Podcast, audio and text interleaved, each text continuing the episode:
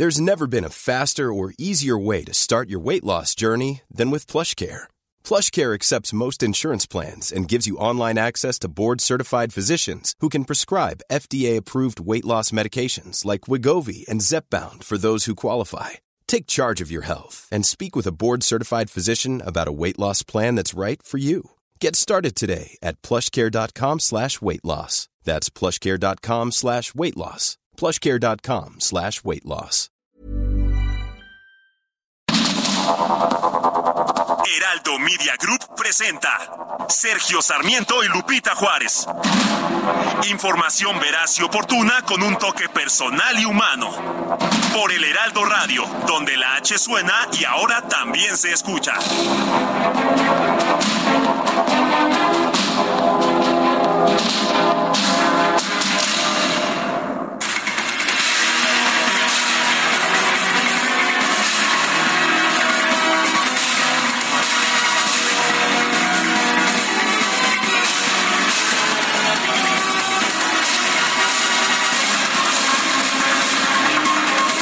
Las 7 de la mañana con un minuto, 7 con uno de este lunes 17 de julio del 2023. Yo soy Sergio Sarmiento y pues le doy la más cordial bienvenida a El Heraldo Radio.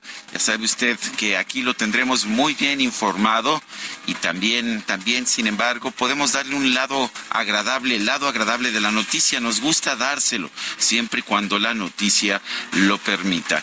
Y hoy, como todas las mañanas, en un día muy especial, eh, déjeme decirle por qué el día es muy especial. Mucha gente nos dice, bueno, pero quiero ver a Lupita, quiero ver a Lupita, no nada más escucharla. Tiene muchos fans Guadalupe Juárez que además de su inteligencia, Claro pues sí. tiene, tiene atributos de belleza física que mucha gente quiere admirar. ¡Uh, la, la, además chulada! de enorme capacidad informativa. Por lo tanto, estamos muy orgullosos que a partir de hoy a las 2 de la tarde, Guadalupe Juárez estará al aire en Noticias de la Tarde en el Heraldo Televisión, sí, a las 14 horas en el Canal 8 de Televisión Abierta en la Ciudad de México y en innumerables sistemas de televisión de paga a lo largo y a lo ancho de nuestro país. Muchas felicidades, Guadalupe. Muchas gracias, mi querido Sergio. Qué gusto saludarte esta mañana y saludar a nuestros amigos del auditorio, pues con la invitación a que nos veamos todos los días de lunes a viernes a las 2 de la tarde y bueno, que nos escuchemos desde tempranito aquí a las 7 con todo el equipo que usted conoce y del que usted confía. Y la verdad, Sergio, muy emocionada agradeciendo esta oportunidad eh, que, se, que se presenta. La verdad es que muy agradecida y bueno, pues ahí ya también con el equipo de tele, que la verdad, qué cuates, qué compañeros tan sensacionales nos han tocado. Cuidado, ¿eh? porque aquí nos ponemos celosos con mucha facilidad, pero bueno, esta vez nos haremos de la vista gorda. Me parece muy bien. Pero, ¿sabes qué nos dice? No, es que dice, no, no nos haremos de la vista gorda. Ay, No, bueno. Quique. Bueno, vamos a un resumen de la información más importante que finalmente esa es la razón por la cual estamos aquí esta mañana.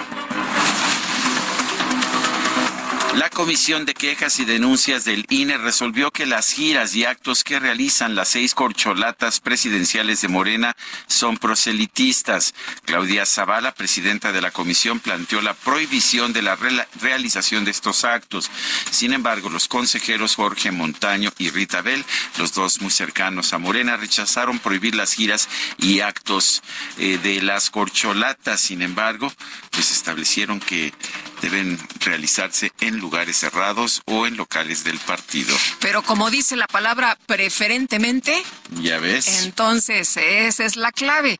Como dice preferentemente, bueno, pues este eso significa que también pueden ser en espacios públicos y las corcholatas pues ya estuvieron eh, ofreciendo sus puntos de vista, sus posiciones y también en Morena dijeron, "Ah, este, pues eh, ahí hay algunos señalamientos, pero pero se puede seguir haciendo, eh, hay que tomarlos en cuenta, pero podemos seguir haciendo en lugares públicos. Y bueno, pues se informó a través de un comunicado que la medida cautelar otorgada precisamente por la Comisión de Quejas del INDE no implica la imposibilidad de llevar a cabo recorridos, actos o asambleas informativas en estos espacios abiertos por parte de los aspirantes a la coordinación de la defensa de la transformación, por lo cual es falso que estén limitados para realizarse en lugares cerrados. Así que pues tome nota. Por su parte, el aspirante a la Coordinación Nacional para la Defensa de la Cuarta Transformación, Adán Augusto López Hernández, dijo ayer que él va a cambiar el formato de las asambleas informativas que encabeza, que son las asambleas informativas, los actos de campaña, eh, pues los que encabeza por todo el país. Dice que él va a dar cumplimiento a las disposiciones del Instituto Nacional Electoral. Y en su visita por Puebla, Marcelo Ebrard, aspirante presidencial de Morena, enfatizó que aún no ha tenido acceso al documento que contiene las recientes medidas cautelares impuestas por el INE y espera conocer la postura de los demás aspirantes presidenciales. Asimismo, también destacó que ninguno de los presidenciables de Morena ha incurrido en actos anticipados de campaña o sea, si tú crees que han eh, incurrido en actos anticipados de campaña y lo que estamos viendo son la precampaña de la precampaña de la precampaña, este dice que no, que todo eh, pues se ha pegado a la norma vigente. Claudia Sheinbaum visitó este fin de semana el estado de Durango, donde criticó la resolución que dictó la Comisión de Quejas del Instituto Nacional Electoral para que las corcholatas omitan hacer eventos públicos. El INE, la Comisión de Quejas el día de ayer, dijo que nosotros que estamos recorriendo el país, que el presidente nos puso las corcholatas, que ya no íbamos a poder hacer proselitismo. Bueno, pues si somos militantes de un partido, ¿cómo no vamos a hacer proselitismo si somos militantes de un partido? ¿Qué quieren que se acabe la revolución de las conciencias? Pues no, no se va a acabar la revolución de las conciencias. En su cuenta de Twitter, Ricardo Monreal también expresó la importancia de la participación de los jóvenes como relevo generacional en México. En un video hizo un llamado a que la gente visite los mercados, destacando que son parte de la economía popular y que es fundamental apoyar a los locatarios para que la economía siga avanzando todo mundo visite los mercados, es la economía popular. Hay que ayudar a los locatarios y las locatarias para que siga avanzando nuestra economía. es muy importante. el mercado, bueno, y Gerardo Fernández Noroña, aspirante del PT a coordinador de la defensa del proyecto de gobierno de la coalición Juntos Hacemos Historia. Uy, qué, largo está eso. A ver, aspirante del PT a coordinador de la defensa del proyecto de gobierno de la coalición Juntos Hacemos Historia, estuvo de visita en la Universidad de Guadalajara, donde aseguró que no estaría en la carrera por la candidatura presidencial de Morena de no ser porque fue postulado por el Partido del Trabajo. Si no me hubiera propuesto el PT, no estaría aquí. Y si el pueblo no hubiera apoyado, no estaría aquí. Eso también, si yo me hubiera metido a Morena, me hubieran matado y me hubieran dejado fuera. Así, de plan. A pesar de el mérito y los derechos y todo. Entonces, eh, ¿a dónde quiero ir con esto? Pues yo no tendría ninguna posibilidad de ser coordinador nacional. Ninguna es ninguna. Bueno, y Manuel Velasco participó junto a sus hijos Manuel y Emiliano, esto en la liberación de crías de tortuga marina en las playas de Acapulco, desde donde hizo un llamado para apoyar la labor de los campos tortugueros del país. A través de asambleas públicas y con la presencia de actores políticos de Morena este domingo, la dirigencia del partido arrancó la consulta de su proyecto de nación para el periodo 2024-2030. En 223 estados, eh, decenas de ciudadanos clausuraron las, bandas, las estas bardas donde se anuncian las corcholatas. Eh, de Morena al señalar que están eh, a ver, 200 será eh, eh, municipios, ¿no? será municipios, ¿no? Este, donde se anuncian las corcholatas de Morena al señalar que están cansados de ver propaganda política por todos lados sin que aún arranque el periodo preelectoral. A través del Congreso Nacional Ciudadano, las brigadas salieron para colocar sellos de clausura ciudadana a la propaganda. Bueno, ya nos, nos dice nuestra producción que que había un pequeño error ahí en la nota. 23 estados. Ah, se trata de 23 estados. Oye, pero la gente está ya harta, ¿eh? Y entonces salieron y dijeron, a ver, a ver, a ver, esto no debe ser y las clausuraron. La representación de Morena ante anunció que impugnará la decisión de la Comisión de Quejas y Denuncias del organismo dictada en contra del presidente Andrés Manuel López Obrador como respuesta a la denuncia de la senadora Xochitl Galvez. Bueno, y Xochitl Galvez, aspirante a representar el Frente Amplio, comentó de visita por Veracruz que el presidente Andrés Manuel López Obrador la ataca por ser exitosa, pero reiteró que de todas maneras lo va a demandar y que lo va a demandar penalmente. Si él cree que he hecho algo indebido, que me denuncie penalmente. Creo que el problema no es tener una empresa, el problema es robarse el dinero. Y de una vez lo invito a que me enseñe los contratos de sus hijos. A ver, ahí, ¿con qué pagaban la renta en Houston? ¿Procederá legalmente, como dijo en su... Lo voy a demandar penalmente al presidente porque hizo pública información confidencial de mis clientes. Él no tiene derecho a tener acceso al SAT. Él le pidió al SAT que le mandara una relación de mis clientes y eso, eso es secreto fiscal. El expresidente Vicente Fox pidió apoyar a Xochitl Galvez ya que considera que ella es la herramienta del verdadero cambio. Por tanto, yo te pido que junto con Xochitl vayamos por este nuevo México espectacular que nos espera en el año 2024.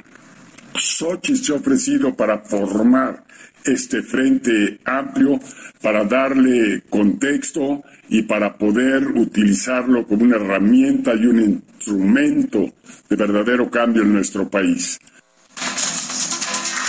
Bueno, la Organización Mexicanos contra la Corrupción y la Impunidad rechazó la petición del presidente López Obrador de investigar las empresas y los contratos de Xochitl Galvez. A través de redes sociales, el organismo señaló que no hace investigaciones por encargo de nadie, ni del gobierno, ni de la oposición, ni de donantes, partidos o cualquier ente, pues únicamente se encuentra al servicio de los ciudadanos. Dante Delgado, coordinador nacional de Movimiento Ciudadano, dio a conocer que se acordó un diálogo interno que incluirá la discusión de una alianza con el Frente Amplio para 2024. Será el próximo 29 de septiembre cuando salga la convocatoria para su proceso interno, así como las formas en que se realizará.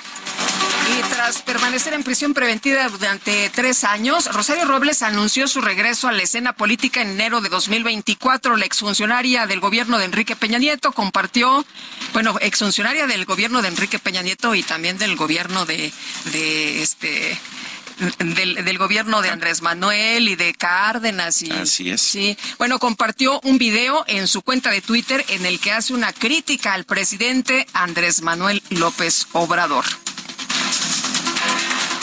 y otro asesinato de un periodista en nuestra República. Nelson Matus Peña, director y fundador de Lo Real de Guerrero, fue asesinado este sábado de un disparo en la colonia Emiliano Zapata, en el puerto de Acapulco. Es el quinto periodista privado de la vida, nada más este año, en el estado de Guerrero. Integrantes de 20 colectivos de familiares de desaparecidos se reunieron en Guadalajara para exigir al gobierno de Jalisco que no suspenda las labores de búsqueda a partir de denuncias anónimas, como lo anunció el gobernador Enrique Alfaro tras el atentado con explosivos ocurrido la noche del martes pasado en Tlajomulco. Durante la madrugada del domingo, más de 200 migrantes fueron abandonados en la caja de un tráiler en el municipio de Puente Nacional, ubicado en la región capital del estado de Veracruz. Estos fueron ubicados por vecinos de dicha localidad que escucharon los gritos de auxilio de los extranjeros. En Chiapas, 800 migrantes sudamericanos iniciaron una nueva caravana que partió de Ciudad Hidalgo, en la frontera con Guatemala, hacia el centro del país. Además, alrededor de mil migrantes esperan del lado de Guatemala mientras se organizan para cruzar por el puente internacional Rodolfo Robles o intentarlo por el río Suchiate. Sin embargo, la alta corriente de este afluente podría impedir su paso de un país a otro. Este sábado se reanudó el servicio en cinco estaciones de la línea 12 que comprende de Culhuacán a Periférico Oriente. Esto beneficiará a más de 200 mil usuarios. El jefe de gobierno de la Ciudad de México, Martí Batres, estuvo acompañado de la alcaldesa de Iztapalapa, Clara Brugada, del secretario de Movilidad, Andrés Layú, y del director del metro, Guillermo Calderón. Juntos realizaron un recorrido. Se abre hoy el servicio de las estaciones Culhuacán, San Andrés Tomatlán, Lomas Estrella, calle 11 y Periférico Oriente. El servicio agregará alrededor de 100 mil personas. Esto quiere decir que a partir del día de hoy podrán circular por estas estaciones del metro ya en funcionamiento aproximadamente 200 mil usuarios. Se da un paso más para que entre en funcionamiento la línea 12 ya reconstruida. Bueno, Oye, es una muy buena noticia porque la zona es muy caótica. La verdad no sé nuestros amigos si eh, conocen este eh, punto de la Ciudad de México. La gente pierde mucho tiempo en el traslado y el metro viene a aliviar un poco esta situación, así que es una muy muy buena noticia. Eh, se revisó, se dijo que durante mucho tiempo para estar seguros de que esto pues era seguro para la ciudadanía y se hicieron reforzamientos. En fin, pues empieza empieza la, la actividad y bueno, pues ahí ya las autoridades señalando que eh, falta todavía un tramo, pero por lo pronto pues ya 14 de 20 estaciones. El presidente Andrés Manuel López Obrador informó a través de sus redes sociales que la empresa México Pacific Limited y la Comisión Federal de Electricidad realizarán una construcción de un gasoducto y una planta de licuefacción en Puerto Libertad, Sonora. El proyecto contempla una inversión de 13 mil millones de dólares y se crearán 13 mil empleos directos, así como 20 mil indirectos. La Secretaría de Salud dio a conocer la nueva Cartilla Nacional de Salud 2023 para menores de 0 a 9 años. Entre los cambios incorpora información sobre cuidados a recién nacidos, hidratación, promoción del sueño seguro, entre otros. Este sábado llegó a México una nube de polvo del Sáhara, del Sahara, la cual se disipó sobre la península de Yucatán y el oriente sur y sureste de nuestro país. Pero desde desde el Sáhara, ya en el norte de África, llegó esta nube de humo. Para que veas cómo el viento este, traslada todo. Oye, y la Marina puso en marcha, me acordé de un libro. Mira si yo te querré, que está ambientado en el desierto, por si se les antoja, está muy bueno. La Marina puso en marcha la operación Salvavidas Verano 2023 en el objetivo de resguardar la integridad de los vacacionistas nacionales e internacionales durante el periodo vacacional. Ah, ya, las vacaciones. Ya estamos en ¿Ah, vacaciones, ya es formal, ya es formal, excepto tú, Guadalupe. A ti se te Excepto nosotros que estaremos aquí, ¿verdad? Aquí estaremos. Informando, sí. Algunos días me tomaré yo en, los, en las próximas semanas. Me parece muy bien. Tras estar más de tres años en la cárcel en Miami, Florida, el científico mexicano originario de El Espinal, Oaxaca, Héctor Alejandro Cabrera Fuentes, recuperó su libertad este 14 de julio luego de permanecer en un centro penitenciario acusado de espionaje. El líder indígena Fidencio Aldama Pérez fue liberado tras siete años como preso político, ya que la Fiscalía General de Justicia no comprobó su responsabilidad en un presunto crimen ocurrido durante una revuelta en un pueblo yaqui en Sonora. Mira lo que hace la prisión preventiva, siete años como preso y pues siete años después dicen pues no hay pruebas. Ay, perdón. Sí. Bueno, el español Carlos Alcaraz es el nuevo campeón de Wimbledon, de Wimbledon y se ratifica su lugar número uno en el ranking mundial de tenistas. Eh, la verdad es que protagonizó no un juego, protagonizó una batalla épica en contra de Novak Djokovic, hasta ahora todavía segundo lugar del mundo. El tenista agradeció al rey Felipe de España por su apoyo y manifestó su deseo de que asista a más partidos y allá estaba el rey Felipe.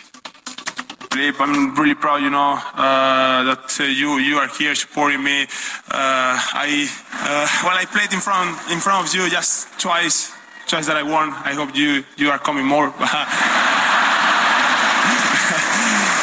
no, no, it's uh, it's really, really special, and I have to, to thank to thank you for, for coming and supporting. Solamente he jugado dos veces enfrente de usted, Su Majestad, y las dos veces he ganado, o sea que ojalá que me venga a ver más seguido. ¿Cómo ves? La verdad, 20 años eh, un jugador excepcional y lo de ayer, lo de ayer fue de esos, de esos partidos que, que dejan una huella en la memoria. Todo el mundo emocionado, ¿no? Eh, fue de locura, sí. Gran partido. Sí, sí, sí. Oye, y este, mm, bueno, con un gol de Santiago Jiménez, México ganó la Copa Oro frente a Panamá en el Sophie Stadium de Los Ángeles, allá en California. Y bueno, muchos ahí este, se fueron al Ángel a celebrar anoche. Este, no, dejaron pasar este. No dejaron dormir. No, ah, también, también. Bueno, el medio maratón de la Ciudad de México celebró este domingo su edición número 16 en la que participaron unos 30 mil corredores. Jesús Navas y Adela Honorato se proclamaron ganadores en la categoría varonil y femenil respectivamente de la carrera. Hubo una persona que falleció, se le prestaron, se le prestó asistencia médica de inmediato, se determinó que no había indicios de que fuera corredor, aparentemente era un espectador que falleció de un paro cardíaco ahí precisamente precisamente en la zona del Paseo de la Reforma y la Estela de Luz.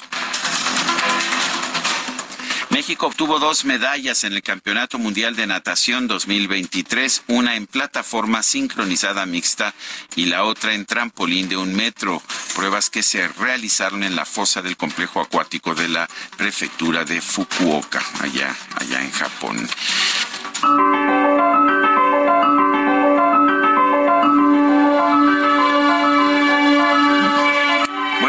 A la frase del día. El presidente no puede utilizar las instituciones de manera facciosa para ayudar a sus amigos ni para destruir a sus adversarios.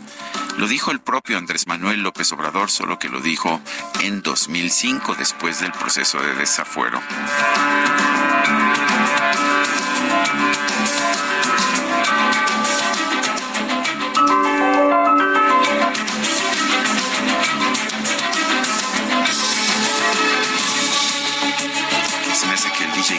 Durmió bien este fin de semana, ¿verdad? Bueno, bueno, no, pues no. Vamos a las preguntas. Eh, preguntábamos este pasado viernes aquí en este espacio, ¿debe el presidente abstenerse de emitir opiniones sobre aspirantes a la presidencia? Sí, nos contestó el 94.1%, no 5.4%, no sabemos 0.5%, recibimos 8.589 participaciones. La que sigue, por favor. Claro que sí, mi querido DJ Kike, ya coloqué en mi cuenta personal de Twitter, arroba Sergio Sarmiento, la siguiente pregunta. Dice Morena que no va a encerrar eh, que no va a encerrar a sus corcholatas a pesar de la orden del INE. Tiene razón, 1.8%, viola la ley 92.8%, da igual 5.5%. Hemos recibido en 44 minutos 1.520 votos. Las destacadas de El Heraldo de México.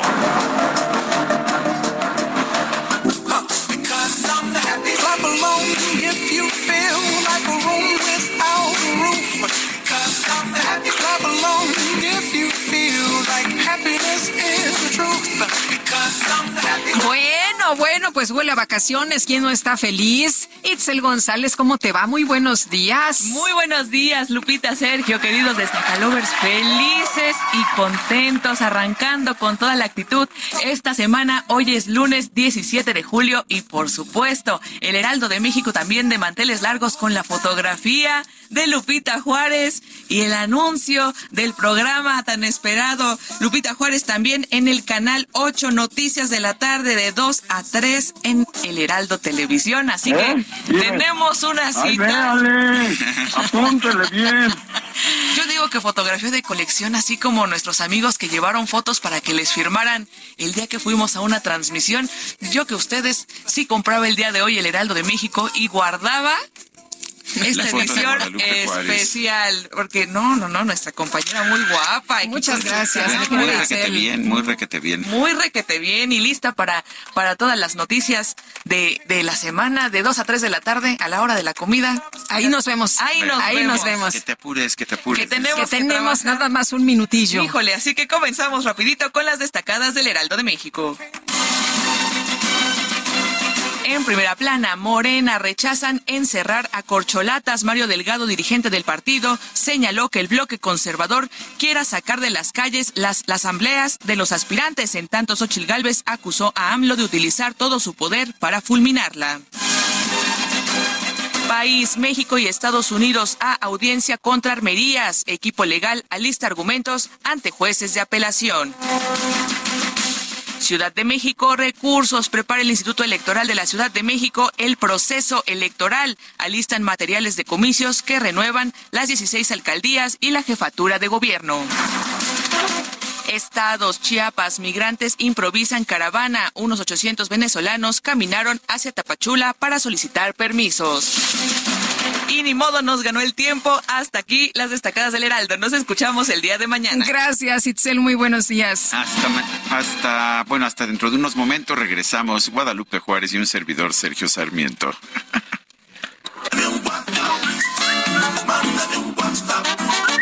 Me tienes abandonado, no me quieres ni hablar.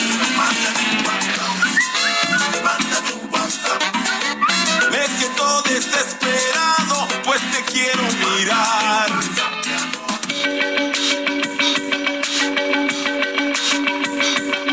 Sergio Sarmiento y Lupita Juárez quieren conocer tu opinión, tus comentarios o simplemente envía un saludo para ser más cálida esta mañana. Envía tus mensajes al WhatsApp 55 20 10 96 47.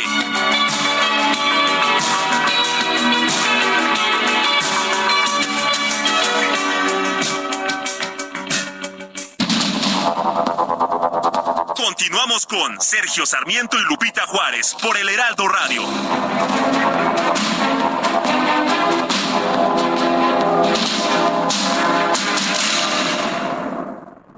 Toma un minuto y piensa en tu momento favorito. En tu graduación, por ejemplo. Ahora piensa en todas las empresas que se necesitan para hacerla posible. Las que rentan los salones, las que hacen la comida. Las empresas al comprar y vender entre sí generan economía para miles de familias. CIRT, Radio y Televisión Mexicanas. Voz de las empresas. Consejo de la Comunicación. Hola, mi nombre es Paola Flores, soy diseñadora de interiores y te invito a Expo Mueble Internacional la feria líder de muebles y decoración en América Latina. La cita es del 16 al 19 de agosto en Expo Guadalajara y con más de 400 expositores encontrarás la mejor calidad y diseño en todo tipo de mobiliario, mueble residencial, exteriores, infantil, de madera, tapizados, todo. El evento no tiene costo, regístrate en expomuebleinternacional.com.mx. El 17 de julio de 1932 nace en Mendoza, Argentina, Joaquín Salvador Lavado Tejón, conocido bajo el seudónimo de Quino, quien fue un humorista gráfico e historietista argentino nacionalizado español. Su obra más conocida fue la tira cómica Mafalda, publicada entre 1964 y 1973, la cual se tradujo en 26 idiomas, incluido el guaraní. A lo largo de su vida recibió diversos reconocimientos, entre ellos Ciudadano Ilustre de la Ciudad de Buenos Aires, Caballero de la Orden de Isabel la Católica y Premio Príncipe de Asturias de Comunicación y Humanidades en el año 2014. Falleció a los 88 años el 30 de septiembre del 2020.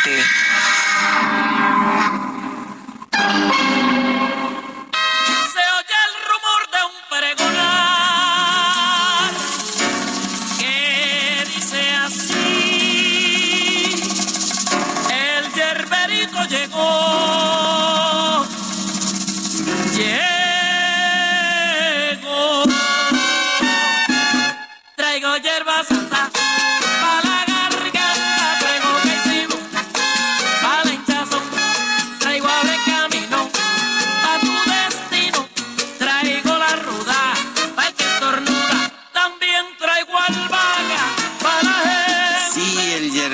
el yerbero moderno es lo que estamos escuchando en la voz de la magnífica, la inigualable Celia Cruz.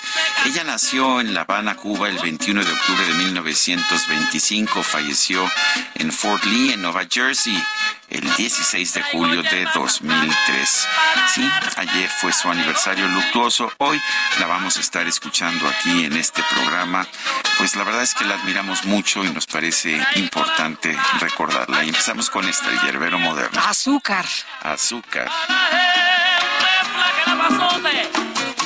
Bueno, para que echen sus buenos pasos esta mañana y se animen y con toda la energía empecemos esta, esta semana. Oye, no sé, dice una persona en el auditorio, buenos días, muchas felicidades. Gracias, doña Hilda Ordóñez, por este nuevo proyecto, que sigan cosechando éxitos. Yo estoy muy orgulloso de mi compañera Guadalupe Juárez, mucha gente que nos escucha también. Muy buen día, inicio de semana, mi nombre es G todas las mañanas los escucho, ya que son el mejor programa de noticias a nivel nacional por la excelente información que dan. Desafortunadamente estoy siendo víctima de extorsión, amenazas de muerte y acoso de una aplicación de préstamos. Resulta ser que esta aplicación de préstamos es ilegal en nuestro país. Tengo las pruebas, ya están conectando a todos mis contactos de mi WhatsApp, indicándoles que realice dicho pago cuando yo ya lo pagué. Esta aplicación se llama GoCredit ellos están ubicados en Sierra Nevada, número 115, Colonia Lomas Virreyes, en la Ciudad de México. Ya interpuse mi demanda ante el Ministerio Público. Con gusto puedo hacer público mi caso para que lo publiquen en todos sus medios de comunicación y me puedan ayudar con la difusión para que más gente no caiga en esto. Gracias. Bueno, pues por lo pronto ya dimos a conocer este mensaje Oye, eh, la protección de datos personales es muy importante y tú sabes que el INAI pues hace parte de esto. Este, ya han tomado casos como el que nos está denunciando esta persona y se ha sancionado a las empresas, ¿eh? Así que bueno, pues también ahí el INAI puede intervenir y nos dice Solo que el INAI no puede operar ahora porque Exactamente. Porque no le deja no lo deja el gobierno. Está inoperante. No puede sesionar. Oye, y nos dice Sara, saludos amigos desde Tijuana, por eso la importancia del INAI.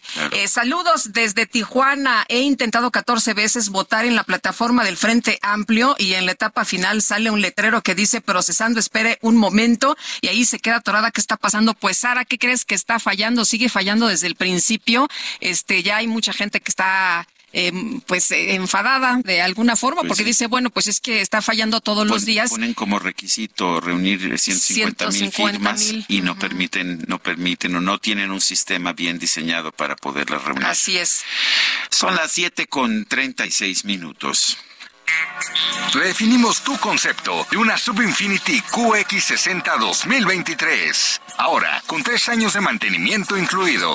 Descúbrela en Infinity Pedregal, Avenida Insurgente Sur, 1355, Jardines del Pedregal. Teléfono 5555-285344. Para mayor información, consulta la página www.infinity.mx diagonal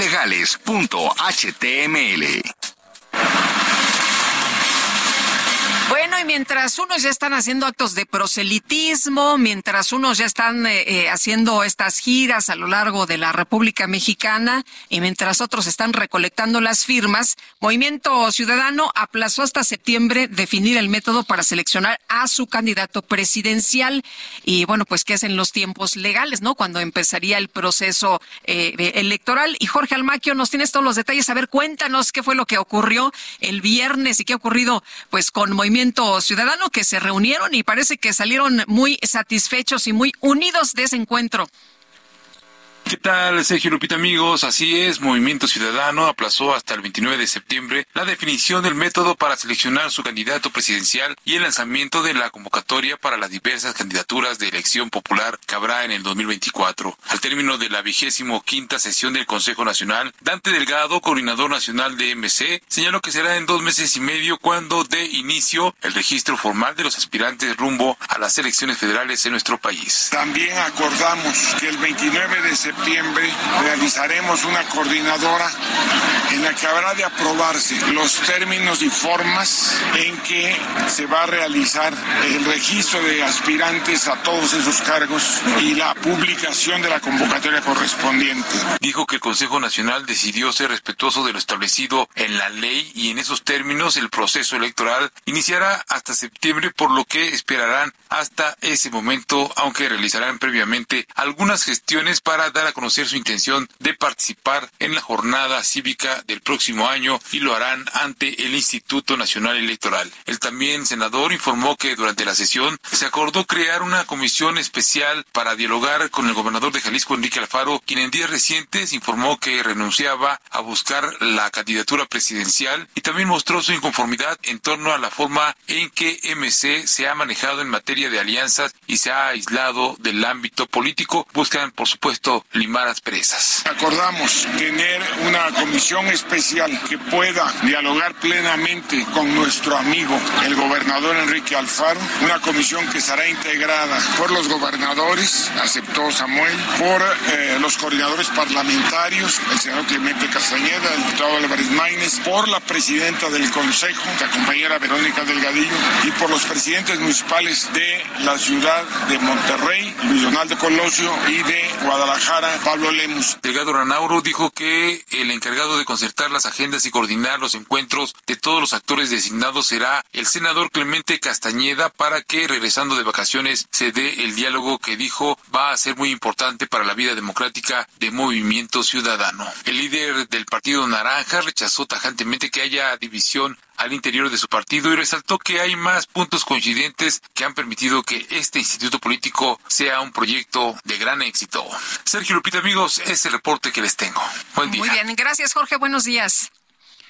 Bueno, eh, la Comisión de Quejas y Denuncias del Instituto Nacional Electoral, atendiendo a una sentencia del Tribunal Electoral del Poder Judicial de la Federación, ha emitido una serie de medidas cautelares a, pues a los aspirantes, a, pues no sé qué decirle, aspirantes a ser representantes o ser coordinadores de, de sus movimientos políticos, eh, para que pues, se refrenen, para que impidan ciertas, ciertos tipos de conductas. Y bueno, esto ha generado una serie de discusiones acerca de exactamente qué está pidiendo esta, pues esta comisión, qué está pidiendo el INE. Por ejemplo, se dice que los actos referidos como recorridos o asambleas informativas se deben llevar a cabo preferentemente en lugares pertenecientes al propio partido político, como sus oficinas estatales o municipales, que no se deben dirigir más que a militantes o simpatizantes de su propio partido. Eh, Morena ha dicho que esto no significa pues que ya no va a tener actos públicos. ¿Qué, qué significan estas medidas cautelares? Vamos a conversar con Uc Espadas, consejero del Instituto Nacional Electoral. Eh, señor consejero, gracias por tomar nuestra llamada. Hay eh, pues hay grandes discusiones acerca de lo que significan estas medidas. ¿Nos puede ayudar a aclararlas? Bueno, en términos generales, la intención de las medidas es que actos partidistas no se conviertan en actos de campaña.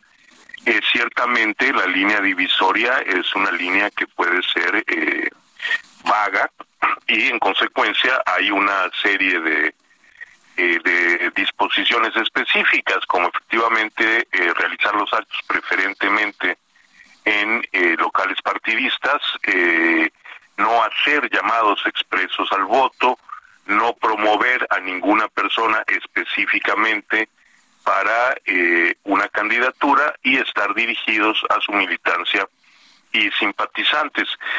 Eh, a ver, ciertamente estas medidas tratan de evitar que eh, los procesos que están en curso de distintos partidos políticos se conviertan abiertamente en, en campañas. Eh, también es claro, para mí al menos, en lo personal, que eh, esto que es así en términos jurídicos, pues la percepción, el sentido común de la gente, eh, pues no ve estos procesos como procesos internos, sino que pues a la vista de todo mundo hay precampañas que están corriendo y pues ahí yo lo único que puedo decir es que no es lo mismo una precampaña en español que en lenguaje jurídico.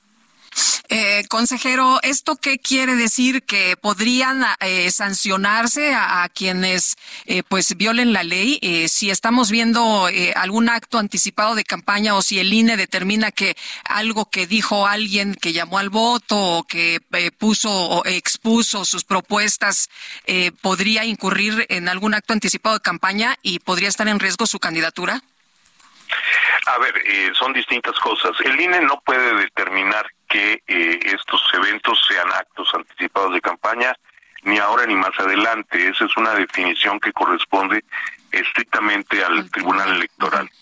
En ese sentido, si hubiera, a ver, vamos a seguir recibiendo quejas y eh, estas quejas seguirán, seguirán el mismo procedimiento, es decir, se presentan ante el INE y el INE las turna al tribunal, pudiendo, en su caso, la comisión de quejas dictar medidas cautelares específicas. Es decir, a un cierto candidato, a un partido político o sobre actos concretos, como ya ha ocurrido, por ejemplo, cuando la Comisión de Quejas ha ordenado eh, suspender la difusión de partes de la conferencia matutina del presidente de la República. Eh, en ese sentido, lo que nosotros podríamos esperar es que en lo que sigue, eh, quienes encuentren inconformidad con actos que se realizan, impugnarán actos concretos y esos tendrán que llevar ya a definiciones concretas, es decir, no a establecer, bueno, tus actos tienen que ceñirse a las características ABC, sino a definir si un acto que se realiza tal día, en tal fecha, donde se dijeron cosas específicas, tiene elementos para que primero el INE considere que podrían constituir actos de campaña y en consecuencia dicte medidas específicas, por ejemplo, a fulanito de tal, ya no hagas este tipo de actos, eh, hasta en tanto el tribunal puede tomar una decisión de fondo, que sería de manera inmediata, eh, diciendo sí o no son actos de campaña, y en ese caso establecer eh, pues, alguna de las distintas sanciones que la ley prevé para el efecto, que van desde una amonestación pública hasta, eh, en casos extremos, la cancelación de una candidatura. Este último escenario a mí me parecería un escenario eh, tremendamente complejo. Suspender una candidatura presidencial me parece que tendría que ser algo eh, que se desarrollara solamente en condiciones de violaciones graves y sistemáticas a la ley. A mí no me parece que sea una decisión que se pueda tomar eh, a la ligera y que francamente yo espero que no se tome en ningún caso en el proceso electoral que empieza en septiembre. Eh, consejero, nos decía usted hace un momento que no es lo mismo una precampaña en español que en lenguaje jurídico. Me quedé, pues me quedé pensando, eh, ¿qué es una precampaña en español llano y, y liso y qué es una precampaña en lenguaje jurídico? A ver, como yo lo entiendo, estos son juicios estrictamente personales. Una precampaña es una promoción de cualquier naturaleza buscando un cargo público. Sin embargo, eh, para efectos de lo que el INE puede hacer y de lo que el tribunal determina, una para que los actos de un partido o persona se consideren como precampaña, tiene que llenar una serie de requisitos. Uno de ellos, los llamados explícitos pidiendo el voto o eh, la intención abierta y directa de que esos eventos tienen que ver con una postulación concreta. Bueno, pues yo quiero agradecerle, Uki Espadas, consejero del Instituto Nacional Electoral, el haber conversado con nosotros. Por el contrario, muchas gracias por permitirme conversar y por permitirme acceder a su público. Gracias, hasta luego, buenos días. Son las 7 de la mañana con 47 minutos.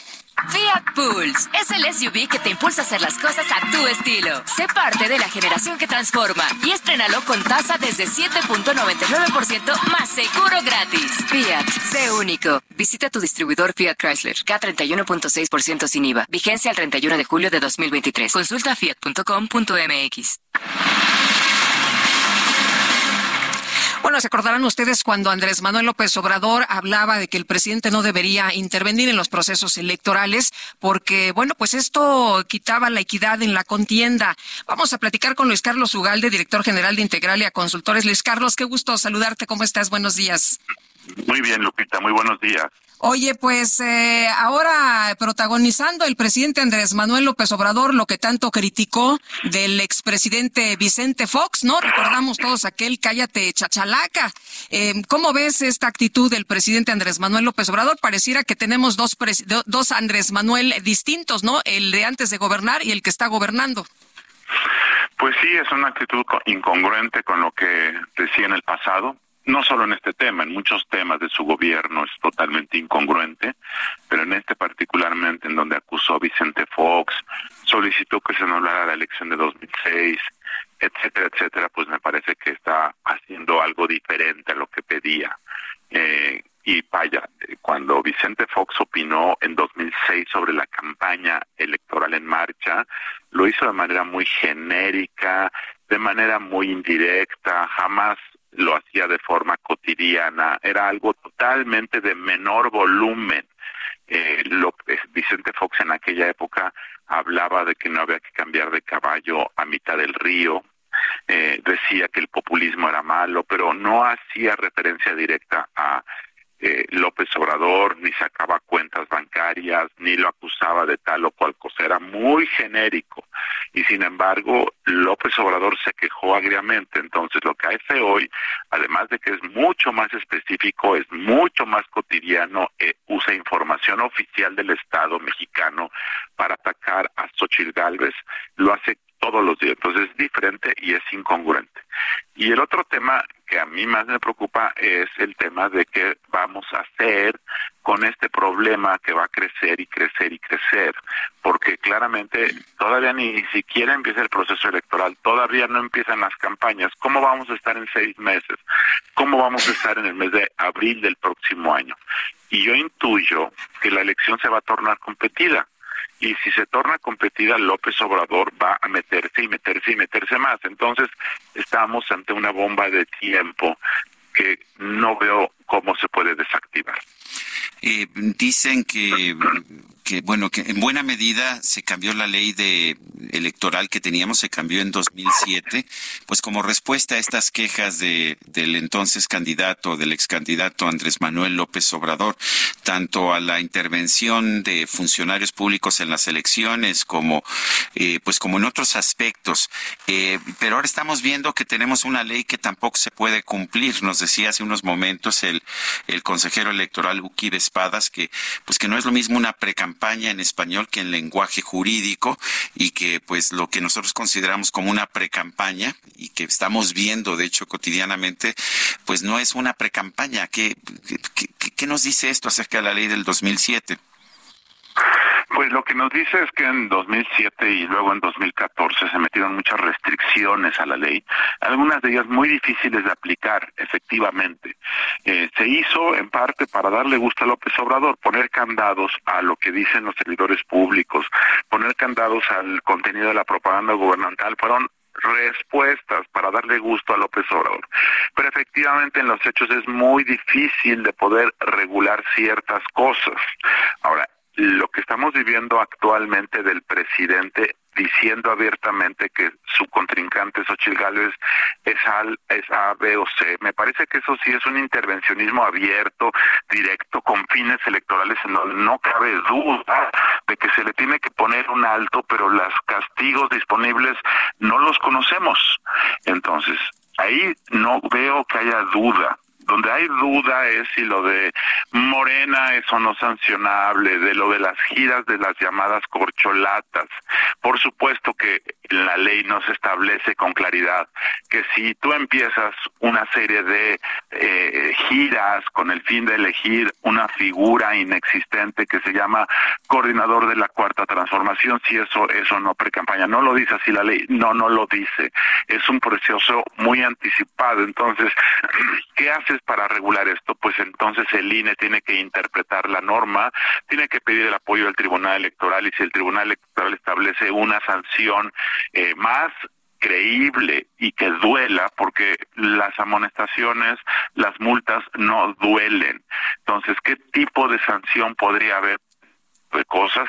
Yo creo que efectivamente si el Tribunal Electoral obliga a que esta gira de elegir al, al, coordinador de la Cuarta Transformación sean en eventos cerrados, en instalaciones del partido para militantes, eso sí podría efectivamente evitar el daño de eventos con 20 mil personas que todos los días hacen al menos dos de los aspirantes y que por lo tanto es una campaña anticipada creo yo que si esto se hiciera a puerta cerrada para militantes de Morena es una manera de contener el daño que se está gestando.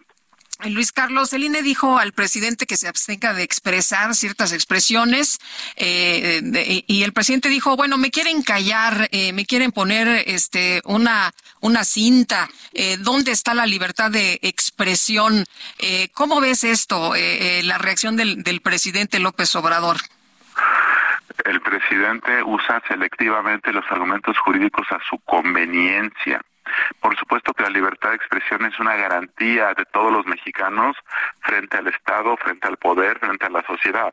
Pero en el caso de servidores públicos, aplican otros criterios. El primero es que, por supuesto, hay libertad de expresión, pero los servidores públicos están sometidos a una serie de raseros diferentes.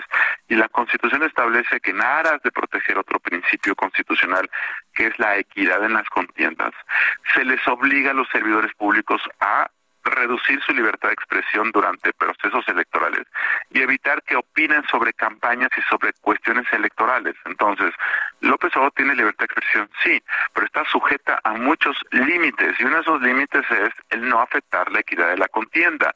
Entonces, es un argumento tramposo porque la Constitución establece que debe también cuidar el principio de equidad.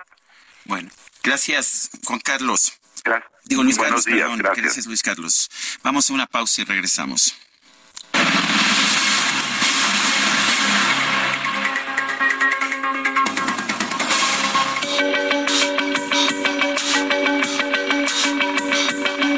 Sergio Sarmiento y Lupita Juárez quieren conocer tu opinión, tus comentarios o simplemente envía un saludo para hacer más cálida esta mañana. Envía tus mensajes al WhatsApp 55 20 10 96 47.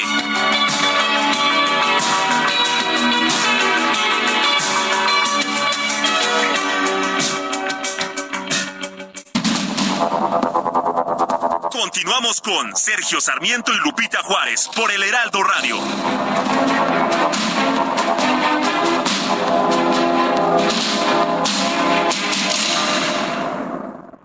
Hola, mi nombre es Paola Flores, soy diseñadora de interiores y te invito a Expo Mueble Internacional, la feria líder de muebles y decoración en América Latina. La cita es del 16 al 19 de agosto en Expo Guadalajara y con más de 400 expositores encontrarás la mejor calidad y diseño en todo tipo de mobiliario, mueble residencial, exteriores, infantil, de madera, tapizados, todo. El evento no tiene costo, regístrate en expomuebleinternacional.com.mx. Esa negrita que va caminando, esa negrita tiene su tumbao. Y cuando la gente la va mirando, ella baila de lado, también apretado, apretado, apretado. La negra tiene tumbao. Azúcar, azúcar. Y no camina de lado. Si quieres llegar derecho, mejor camina de frente. Para que no hayan tropiezos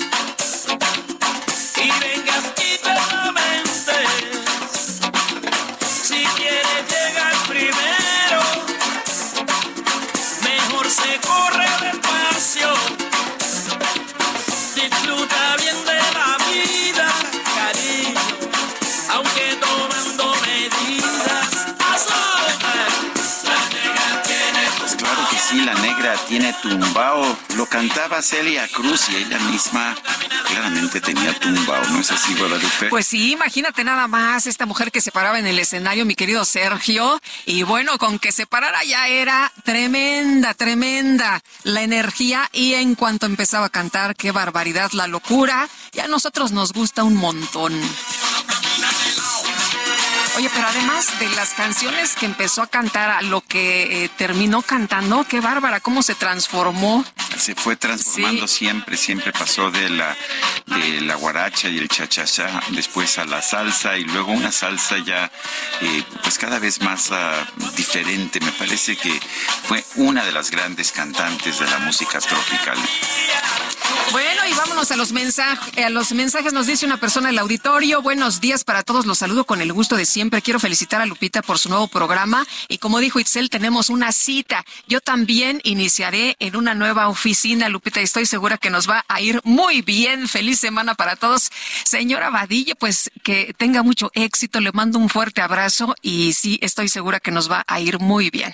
Dice otra persona, buen día, hoy empieza la gran fiesta de Oaxaca, la Guelaguetza, máxima expresión de folclore y cultura de Mesoamérica. Oaxaca vive del turismo.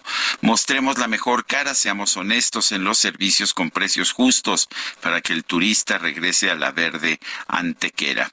Pues ah, el año pasado anduvimos por allá, la verdad eh, es, un festival realmente Se goza mucho, se goza muchísimo, se aprende mucho de las culturas de, de los distintos municipios de, de Oaxaca y la verdad la gente es extraordinaria. Un abrazo a todos nuestros amigos allá en Oaxaca.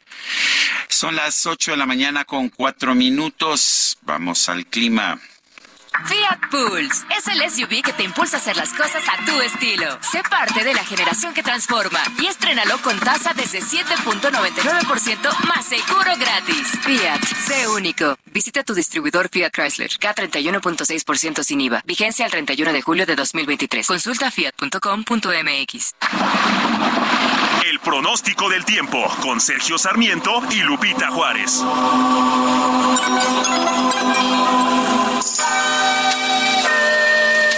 Bueno, y Ana Moguel es meteoróloga del Servicio Meteorológico Nacional de la Conagua. Ana, ¿qué nos espera en cuestión de clima? Cuéntanos. Hola, ¿qué tal? Buenos días. Es un gusto saludarlos a ustedes como auditorio. Les comento que la onda tropical número 13 recorrerá el centro y sur del país. Está una interaccionada con un canal de baja presión sobre el occidente del territorio nacional, ocasionando lluvias fuertes a muy fuertes acompañadas de descargas eléctricas y posible caída de granizo en las regiones mencionadas, siendo puntuales intensas en zonas de Jalisco, Colima y Michoacán. Asimismo, el montón mexicano sobre el noroeste del territorio nacional mantendrán las condiciones para lluvias intensivas en Durango y la península de Baja California, así como lluvias puntuales fuertes en Granada, Chihuahua y Sinaloa sin descartar la posibilidad de la caída de granizo en estos estados. Por otra parte, tenemos otros zonas de baja presión en el sureste mexicano y la península de Yucatán, que en combinación con el ingreso de humedad del Golfo de México y del Mar Caribe, ocasionan lluvias puntuales muy fuertes en Oaxaca, Veracruz y Chiapas, así como lluvias puntuales fuertes en Campeche y Chihuahua en Tabasco, Yucatán y Quintana Roo. Finalmente, tenemos también un ambiente muy caluroso, extremadamente caluroso en el noroeste, norte y noreste del territorio nacional. Para la Ciudad de México, te comento que esperamos cielo medio nublado, nublado con probabilidad de lluvias puntuales fuertes. Y para el Estado de México esperaríamos que fueran puntuales muy fuertes. Estas lluvias estarán acompañadas de descargas eléctricas y posible caída de granizo. En cuanto a la temperatura, la máxima para aquí, para la Ciudad de México, esperamos que sea de 25 a 27 grados Celsius y para Toluca la temperatura máxima rondará de los 22 a los 24 grados Celsius. Este es mi reporte. Regreso con ustedes. Muy bien, muchas gracias, Ana. Gracias, que tengan un excelente inicio de semana. Y son las ocho con seis, ocho con seis minutos. Descubre nuestro sub más lujoso, Infinity QX80 2023. Experimenta una total tranquilidad al recibir la protección inigualable de Infinity Black por 5 años. Visítanos en Infinity Polanco, Calzada General Mariano Escobedo, 476, Anzures. Teléfono 5590-357748. Para mayor información, consulta la página www.infinity.mx, diagonal legales.html. El Químico Guerra. Con Sergio Sarmiento y Lupita Juárez. Químico Guerra, buenos días. ¿Qué nos tienes? ¿Qué nos tienes esta mañana? Químico. Hola. Algo pasó ahí con el químico Guerra que me mandaba Sergio una fotografía. Hay una reunión importante en estos momentos y es una reunión eh, de la Unión Europea y líderes latinoamericanos. Y bueno, se pregunta el químico Guerra, ¿quién hace falta en este encuentro? Bueno, y Químico Guerra, a ver, cuéntanos, cuéntanos, ¿qué nos tienes? Bueno, pues que hace seis horas exactamente la Unión Europea acaba de anunciar que va a invertir más de 45 mil millones de euros en proyectos de América Latina y el Caribe. Se está llevando a cabo esta cumbre allá en Bruselas, ¿verdad? Con la CELAC, que es la cumbre eh, Unión Europea CELAC que hoy y mañana se va a llevar a cabo y para el inicio Ursula von der Leyen, la presidenta de la Comisión Europea, anunció que la Unión Europea invertirá más de 45 mil millones de euros en América Latina y el Caribe a través del programa europeo Global Gateway. 135 eh, proyectos ya están en la línea, ¿verdad?, para recibir estos dineros el hidrógeno limpio, las materias primas críticas, la expansión de las redes de cables de datos de alto rendimiento y se ve muy fuerte la presencia de Lula da Silva, de Argentina, del presidente eh, Fernández, ¿verdad?, de Argentina, eh, eh, Lula de, de Brasil, y hay un gran ausente, ¿verdad?, que sería México. Estos son 45 mil millones de euros para proyectos avanzados que ven hacia el futuro, Sergio Lupita, que no están dirigidos estos 45 mil millones a afianzar la producción petrolera, a impulsar la eh, refinación de gasolinas, sino todo lo contrario, impulsar desde luego las energías limpias encabezadas por el hidrógeno. Un gran anuncio hace unos momentos, es una noticia nuevecita, Sergio Lupita, pero triste de que eh, México, que debería ser uno de los líderes que estuviera ahí, ¿verdad?, para recibir estos dineros con proyectos de avanzada, pues está ausente prácticamente, Sergio Lupita. Bueno, pues eh, gracias, gracias Químico Guerra y un fuerte abrazo. Igualmente para ustedes. Buenos días, Lupita. Hasta luego, Químico. Muy buenos días. Aunque eh, nos eh, dicen, Sergio, que está la canciller Alicia Bárcena muy atenta de, estos temas. Pues sí, está bien que esté, que haya alguien en el gobierno que se ocupe, pero pues lo interesante es que por el otro lado hay, hay presidentes, ¿no? Pues sí, el, presidente, ya ves que nuestro presidente es muy difícil que vaya a estos encuentros, estas reuniones internacionales, pero ahí está la canciller Alicia Bárcena. Ayer tuvo reuniones con representantes del BID, por cierto. Bueno, pues son las 8 de la mañana con 10 minutos. Bueno, y vámonos, vámonos eh, con otros eh, temas. Eh, pues están quejando de la plataforma, Sergio, en el Frente Amplio porque tiene muchas fallas y bueno, pues incluso Mancera, el, día de, ayer dijo, pues el, el senador Miguel Ángel Mancera del PRD, que como ustedes saben busca la candidatura presidencial de oposición, se quejó de constantes fallas desde hace tres días en la plataforma de registro de firmas de apoyo para aspirantes del Frente Amplio por México. Sí, pues hay muchos reclamos ¿eh? de que no está funcionando bien y la gente se desespera y bueno, pues están preocupados ahí eh, los, eh, los aspirantes a esta representación. Bueno, este pasado 15 de julio, este sábado, en el Club de Periodistas de la Ciudad de México, la Convención Nacional Morenista arrancó los diálogos circulares con aquellas personas que aspiran a ser responsables de la Coordinación Nacional para la Defensa de la Cuarta Transformación. John M. Ackerman es fundador de la Convención Nacional Morenista. Lo tenemos en la línea telefónica. John, gracias por tomar nuestra llamada. Cuéntanos de estas ah, presentaciones. Eh, ¿Qué es lo que qué es lo que vimos este 15 de julio y cómo van a seguir estos diálogos circulares? Buenos días, estimado Sergio, Lopita, un, gusto saludarlos. Muchas gracias. Sí, efectivamente, este sábado este, arrancamos este proceso innovador, diferente.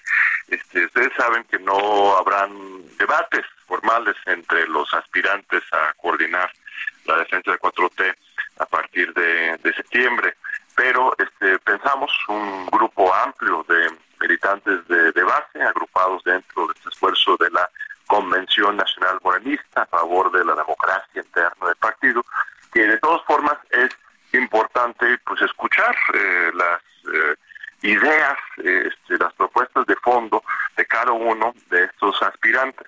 Este, entonces lo que hemos hecho es convocar de manera individualizada a los diferentes aspirantes a sostener, a, sostener un diálogo pues abierto, libre, con este, los militantes. El formato del encuentro es pues, literalmente circular, un pequeño templete en el centro de este, una ronda de, personas en el corazón del Club de Periodistas de la Ciudad de México. Este, se toman preguntas de los diferentes asistentes, asistieron, asistieron de todo, toda la República. Eh, este, tocamos temas este, muy importantes desde la seguridad pública, derechos de las mujeres, este, la propuesta de un nuevo Congreso constituyente que puso sobre la mesa Gerardo Fernández Noroña, que fue nuestro primer invitado, fue, fue el primero que, aceptó la invitación. Y eh, este, pues es ir ensayando diferentes formas de ejercer la democracia. Estamos acostumbrados que en estos procesos, pues el discurso desde el templete, este, las matracas, los aplausos, este, los grandes, eh, los grandes eventos que son muy importantes. Yo creo que esto es sumamente valioso que el pueblo salga, que escuche los diferentes mensajes, pero también es importante generar espacios para el debate, para el diálogo y este para construir. Oye, eh, John, de hecho, eh, Fernández Noroña se quejaba precisamente de este tema de, de, los debates, ¿no? Decía, ¿cómo es posible que el presidente eh, diga una cosa y que los, pues, las personas que quieren ser coordinadores de, de la 4T no digan nada? dice, yo antes en el PRD, hasta por una coma discutíamos mucho y ahora lo que diga el presidente está bien. Mira, yo creo que sí es muy importante generar estos estos espacios. Yo en lo personal creo que sí hubiera sido problemática hacer un debate público televisado, así como en los procesos eh, normales. No, No, no, De pero debates entre, entre, entre todos los aspirantes, ¿no? Sí, lo que pasa es que si haces un debate así como del formato, del formato tradicional, eh, pues sí se presta a los ataques, ¿no? A los golpes bajos, ¿no? De quién tiene la, la frase más certera en un momento más específico y para que lo agarren los medios y empiecen a descalificarse. Pero este otro formato que estamos proponiendo y ejerciendo ya desde este sábado, efectivamente genera este tipo de espacios porque, pues sí, tiene razón Gerardo, honesto, este, Morena ha crecido muy rápido y este de repente nos ha faltado más vida orgánica, no más debate, discusión, la izquierda de eso se trata, debate, la discusión.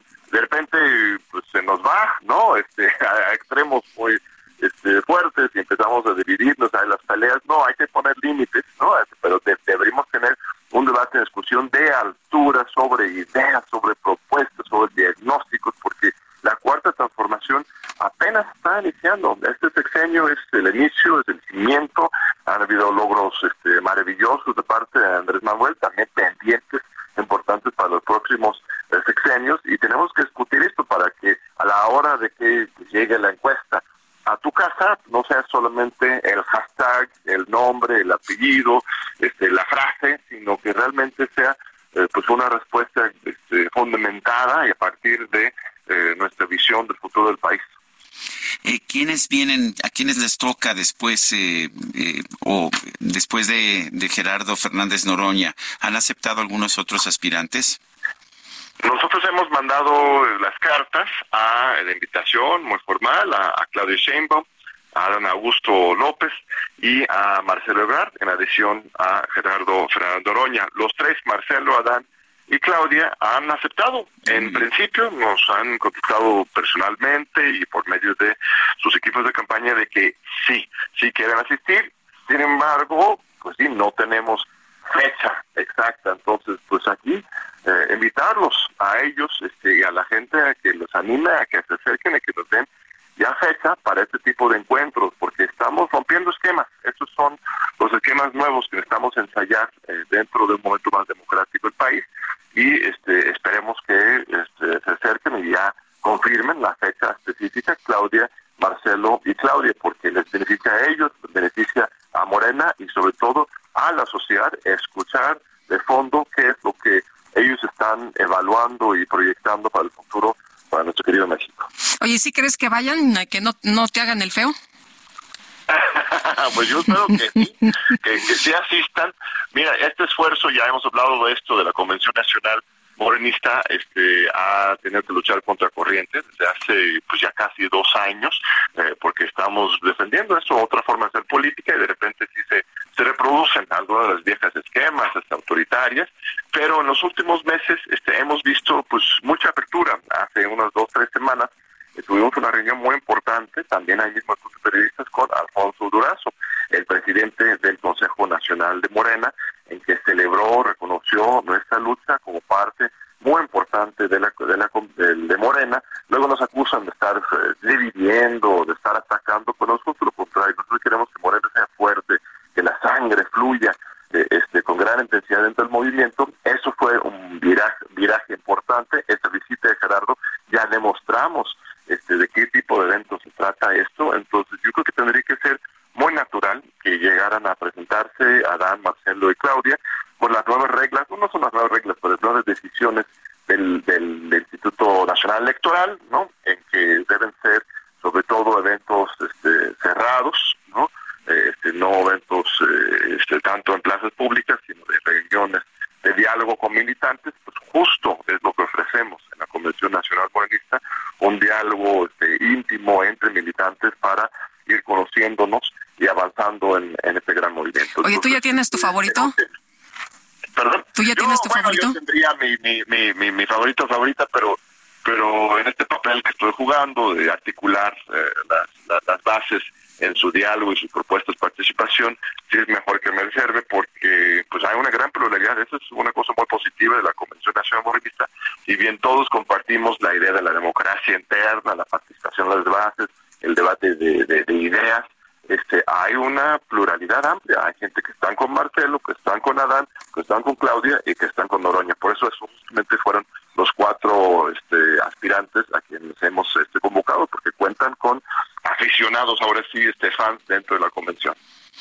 Yo quiero agradecerte, como siempre, John Ackerman, fundador de la Convención Nacional Morenista, esta conversación. Gracias a ti, estimado Sergio Lupita, y felicidades, Lupita, por tu nuevo programa. Aquí estamos viendo que, que, va a tener un nuevo programa en las tardes. Este, mucho éxito. Gracias, gracias, John, y a ver si luego nos vemos. Claro que sí, un fuerte abrazo. Hasta luego. Bueno, el director del portal Nota Roja, Lo Real de Guerrero, Nelson Matus Peña, fue asesinado este sábado en Acapulco. Carlos Navarrete, nos tienes toda la información y bueno, pues lamentablemente otro periodista se suma a la lista de muertos de compañeros asesinados allá en Guerrero. Cuéntanos. Lupita, buenos días, buenos días al auditorio. Efectivamente, comentarles que el director del portal de noticias Lo Real de Guerrero, Nelson Matus Peña, fue asesinado a balazos por un grupo armado la tarde del sábado en la colonia Zapata del puerto de Acapulco. De acuerdo con reportes oficiales, el sábado a las 3.20 de la tarde se reportó que una persona se encontraba herida de bala en las inmediaciones de la tienda departamental COPE, por lo que personal de la Policía Estatal, del Ejército Mexicano y la Guardia Nacional desplegaron un operativo de seguridad en la zona se confirmó que la víctima era Nelson Matus, quien fue interceptado por hombres armados que le dispararon y luego se dieron a la fuga dejándolo herido. Al lugar se trasladaron paramédicos para atender el llamado de emergencia, pero el periodista murió al instante, por lo que el personal de la Fiscalía del Estado y del Servicio Médico Forense se encargaron de realizar las diligencias correspondientes. Mencionarles que Nelson Matus era un conocido periodista que fundó el medio Lo Real de Guerrero, probablemente la plataforma de noticias de, más, de mayor alcance en la entidad y que estaba especializada en, en cobertura de hechos de violencia. Recordar que en agosto de 2019 ya había sido víctima de un atentado a balazos al cual sobrevivió, pero bueno, no corrió con la misma suerte en el atentado del pasado sábado. Hasta que mi reporte, Lupita. Buenos días. Bueno, Carlos, muchas gracias. Muy buenos días. Son las ocho con veintiún minutos. El obispo de Cuernavaca, Ramón Castro, exigió paz para el país durante la novena caminata por la paz. Guadalupe Flores nos reporta. Adelante, Guadalupe. Gracias, Lupita. Sergio, saludo con gusto. Pues eh, este sábado, 15 eh, de julio, para exigir paz, eh, marcharon cientos de ciudadanos en Cuernavaca durante la novena caminata por la paz, encabezada por el obispo de la diócesis capitalina, Ramón Castro Castro. En su mensaje, el obispo Ramón Castro Castro sostuvo que el crimen organizado, la violencia, la inseguridad, la corrupción, la impunidad, la trata de personas, el cobro de derecho de piso, el narcotráfico, las extorsiones han generado una cultura de la muerte y una descomposición en la sociedad. En esta caminata por la paz que se desarrolló en la capital del estado, el contingente salió de la iglesia de Tlaltenango, en el norte de la ciudad, hasta la catedral en el centro de la capital. El también secretario general del Episcopado Mexicano dijo que la delincuencia organizada se ha filtrado en las instituciones y en los territorios. En la caminata cientos de personas, en su mayoría vestidos de blanco, personas católicas y no católicas alzaron la voz para aclamar por la seguridad y la paz en Morelos, mientras que el jerarca católico aseguró que México está salpicado de sangre. Al término de esta caminata, Castro Castro lamentó que diariamente se registran asesinatos, secuestros, feminicidios, violaciones, extorsiones y cobro de derecho de piso. Incluso dijo que el crimen pacta con partidos políticos para colocar a candidatos para el proceso electoral del 2024. También aseguró que son organizaciones poderosas del crimen organizado que están intentando eh, perpetrar eh, su influencia en los partidos políticos para las elecciones del 2024, obligando a las eh, poblaciones a votar por aquellos con los cuales están haciendo estos pactos. Incluso dijo que la autoridad eh, pues está miope por no ver el dolor de las víctimas de la violencia. La información desde Cuernavaca, Morelos. Guadalupe Flores, muchas gracias. Bueno, y en otras notas, en otras informaciones, eh, la violencia no para en el país y ahora mataron a cinco personas en Pueblo Nuevo, Guanajuato. Eh, la verdad de las cosas es que preocupa muchísimo cómo sigue la escalada de, violencia y un comando armado acribilló ayer a cinco personas que se encontraban en un campo de cultivo allí en Pueblo Nuevo, Guanajuato. Esto desató una persecución en contra de los agresores. El ataque se originó alrededor de la una con treinta minutos en la eh, comunidad comunidad de Yostiro, esto en el municipio de Pueblo Nuevo. Y bueno, según los primeros testimonios recabados por las autoridades, las víctimas se encontraban comiendo y bebiendo ahí en una parcela propiedad de uno de ellos. Los agresores llegaron a bordo de tres vehículos, de los cuales descendieron y abrieron fuego contra las personas. Un joven de 17 años que también se encontraba en el lugar, era hijo de una de las víctimas, intentó huir corriendo, pero fue alcanzado por las balas y su cuerpo fue encontrado tendido a unos 500 metros de distancia de donde estaba su padre. Los militares que se encontraban cerca de la masacre y que recibieron el reporte iniciaron la persecución en contra de los sicarios por caminos de terracería. Son las ocho con veinticuatro. Nuestro número para WhatsApp 55 2010 96 47. Vamos a una pausa y regresamos.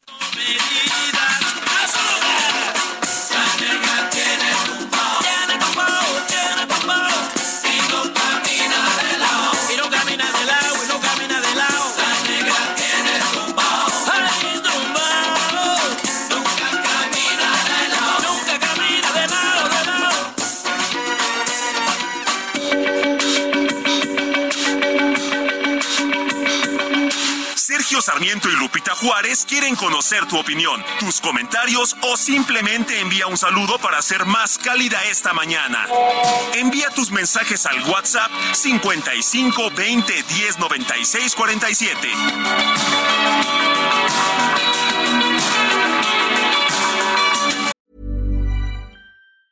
It's that time of the year.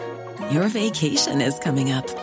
You can already hear the beach waves, feel the warm breeze, relax, and think about work. You really, really want it all to work out while you're away. Monday.com gives you and the team that peace of mind. When all work is on one platform and everyone's in sync, things just flow wherever you are. Tap the banner to go to Monday.com.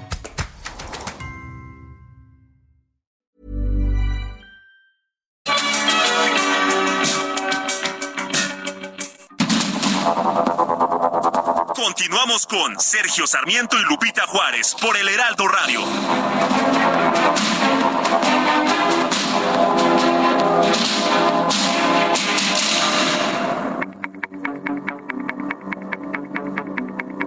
Jaque Mate con Sergio Sarmiento.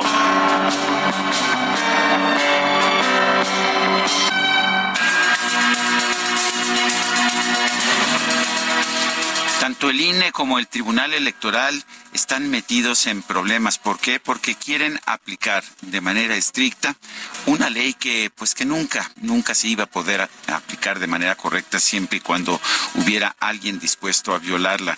Me refiero a la legislación del 2007, que curiosamente fue producto de un impulso del hoy presidente Andrés Manuel López Obrador, que se quejaba de la inequidad en el proceso electoral del 2006 y que incluso pedía que se anulara esa elección. Lo que sucedió en la ley del 2007, que, que tuvo como uno de sus principales arquitectos a Pablo Gómez, quien representaba el movimiento de López Obrador, fue que se crearon una serie de restricciones que simplemente no se pueden cumplir. Se, se creó el concepto de las precampañas que no existía antes, porque con anterioridad se consideraba que cualquier candidato podía estar en campaña toda la vida, como lo estuvo, curiosamente, el presidente Andrés Manuel López Obrador desde el 2005, cuando renunció a la jefatura de gobierno del entonces Distrito Federal. Y la verdad es que no se puede prohibir a los políticos hacer política y por lo tanto lo que hemos visto es como pues todos los políticos lo que están buscando constantemente es cómo violar la ley sin ser sancionados por ello. Me parece que esto es esto es producto de una mala ley. La reforma electoral del 2007 fue un error porque trató de prohibir lo que no se puede prohibir. El problema ahora es que la ley es la ley y las autoridades encargadas de velar por el cumplimiento de la ley, esto incluye al INE y al Tribunal Electoral, van a tener que tratar de aplicar una legislación que nadie quiere aceptar. Yo soy Sergio Sarmiento y lo invito a reflexionar.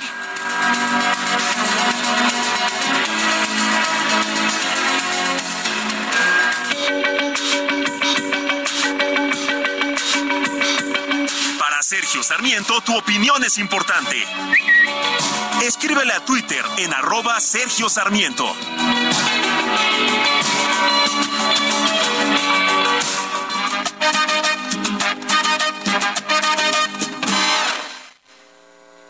Todo aquel que piense que la vida es desigual, tiene que saber que no es así, que la vida es una hermosura, hay que vivirla. Todo aquel que piense que está solo y que está mal, tiene que saber que no es así, que en la vida no hay nadie solo, siempre hay alguien.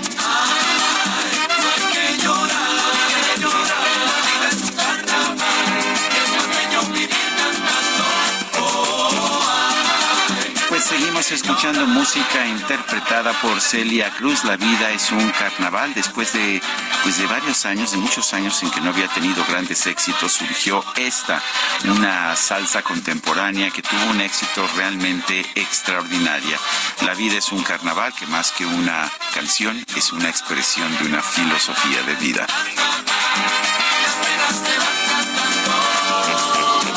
¿Y esta cuántas veces la has bailado? Muchísimas. Muchas, ¿no? Sí, porque luego, luego ya ves, sobre todo en las bodas, no Sí. tocan, la única salsa que tocan es esta y pues hay que bailar Hay que esta, bailarla, no es- sí. De hecho, se ha convertido un poco en un lugar común de la salsa, debo decirlo, pero pues la verdad es que sí es una buena canción y su letra es maravillosa. Bueno, y vámonos a los mensajes. Buenos días, les deseo excelente semana. Seré mal pensado, pero creo que hay mano negra en el registro al Frente Nacional. Es lo que nos dice Rosy Cruz. Yo creo que es más bien el, el esfuerzo por tratar de diseñar en unos cuantos días un programa que no era nada fácil de, de preparar. Dice otra persona, buenos días Sergio y Lupita, pueden mandar felicidades a mi marido Gilberto, hoy es su cumpleaños, que este año sea mucho, mucho mejor y siempre estaré contigo, te amo, de su güera Nubia. Qué bonito mensaje. ¿no? Ay, cuánto amor. Pues está bien, se burla el. DJ Kike, pero eso es porque tiene el corazón solitario. No, pero No, tiene hombre. envidia, envidia Ya oíste del amor. falso. Sí, eso dice. No voy a opinar. Bueno, bueno. Y vámonos a la silla rota. Ya. Los especiales de la silla rota. Andaba bailando, ¿eh? Andaba ser. todavía bailando, que todo aquel que... No, mi querido y que bueno. Hay que trabajar. Hay que chambearle, apenas es lunes y, y la silla rota, pues como siempre nos invita a leer investigaciones importantes que hace, denuncias. Eh, Jorge Ramos, director de la silla rota, qué gusto saludarte esta mañana. ¿Qué nos invitas a leer? Muy buenos días. ¿Qué tal, Lupita? Buenos días, Sergio. Bueno, pues estamos escuchando ahí eh, estas eh, tonalidades de la vida es un carnaval. Pero fíjense, no sé si a ustedes les ha pasado que de pronto eh, hay ruidos eh, que nos están haciendo ya daño. Y hoy en silla rota tenemos un reportaje de Marco Antonio Martínez porque se ha descubierto ya que el ruido en la Ciudad de México literalmente nos ensordece hay eh, muchos, muchos que ni siquiera los tomamos en cuenta. Están afuera de nuestra casa y que superan los límites legalmente establecidos. Están en las grandes realidades, en las unidades habitacionales, también los establecimientos mercantiles como bares, discotecas, restaurantes, talleres, fábricas. Pero la fuente principal de ruidos está, eh, Lupita, en los 5 millones de automotores a los que los capitalinos se han acostumbrado su- en su diario andar.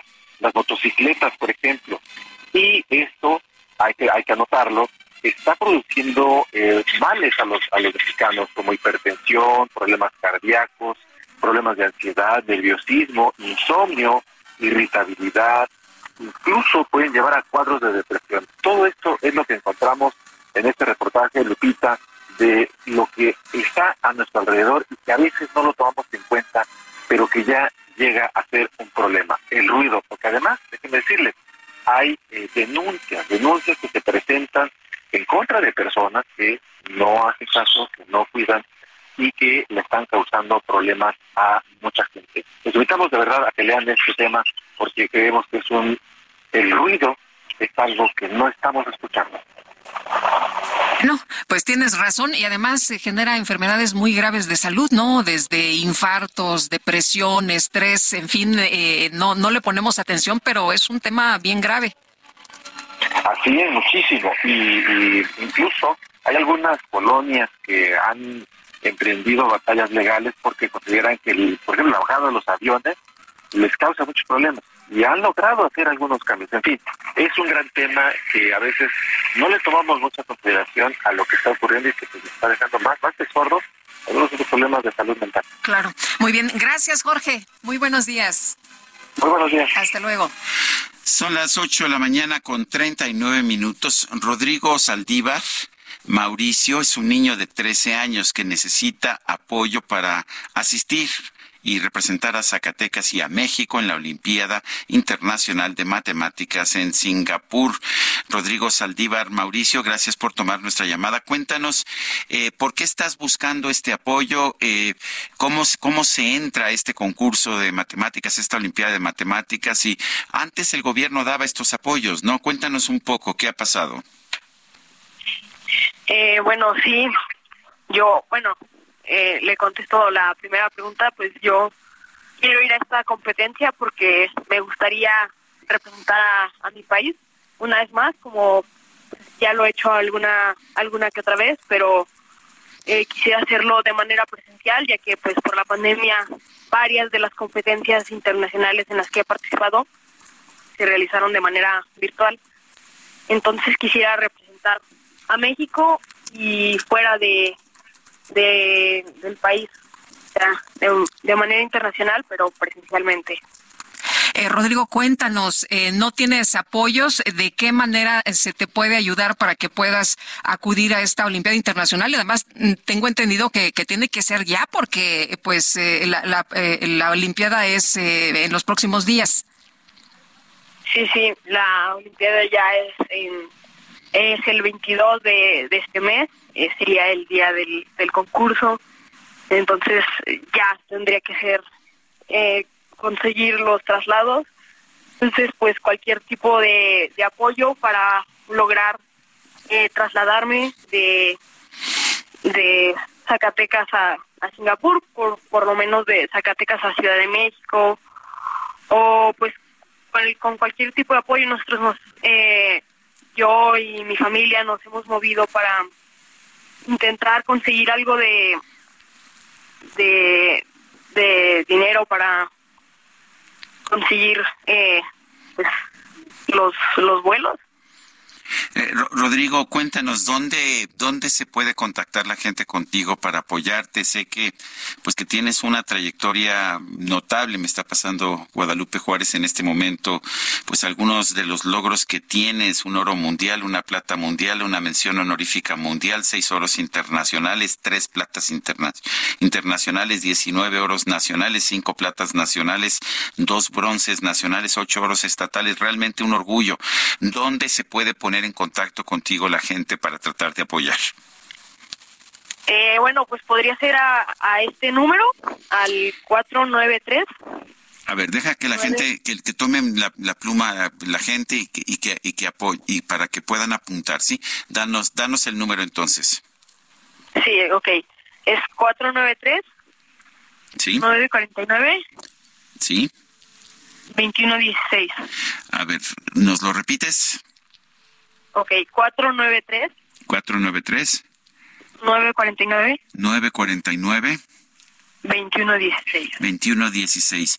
Y, eh, y en realidad lo que buscas es tener la oportunidad de representar a Zacatecas y a México en esta Olimpiada Internacional de Matemáticas en Singapur. Eh, Rodrigo, ¿cómo te empezó, cómo te empezaron a gustar las matemáticas? Porque lo que veo es en los resultados que has tenido en competencias que realmente eres muy bueno. ¿Cómo te empezaron a gustar? Eh, pues la verdad es un gusto que desarrollé desde muy chico aunque en realidad eh, en la Olimpiada, en la Olimpiada de Matemáticas, yo empecé en cuarto de primaria. Eh, fue un concurso que se empieza desde, son etapas y eh, el concurso pues se empieza desde, desde la escuela, ¿no? Y de ahí fui pasando cada filtro y pues mientras más me fui metiendo en la Olimpiada, me empezaron a gustar mucho más las matemáticas que ya me gustaban, pero nunca me habían gustado tanto como cuando participé en la Olimpiada, porque la verdad es que son muy diferentes a las matemáticas que se ven en, en, la, en la escuela, porque más bien es como desarrollar un pensamiento creativo y no tan eh, fijo y fórmulas, ¿no? Es como más creativo y eso es lo que me gustó de las Olimpiadas de Matemáticas. Rodrigo, ¿por qué son tan importantes las matemáticas? Y, y, cuéntanos, ¿por qué a veces es tan difícil para algunas personas aprender matemáticas? ¿Qué, qué piensas?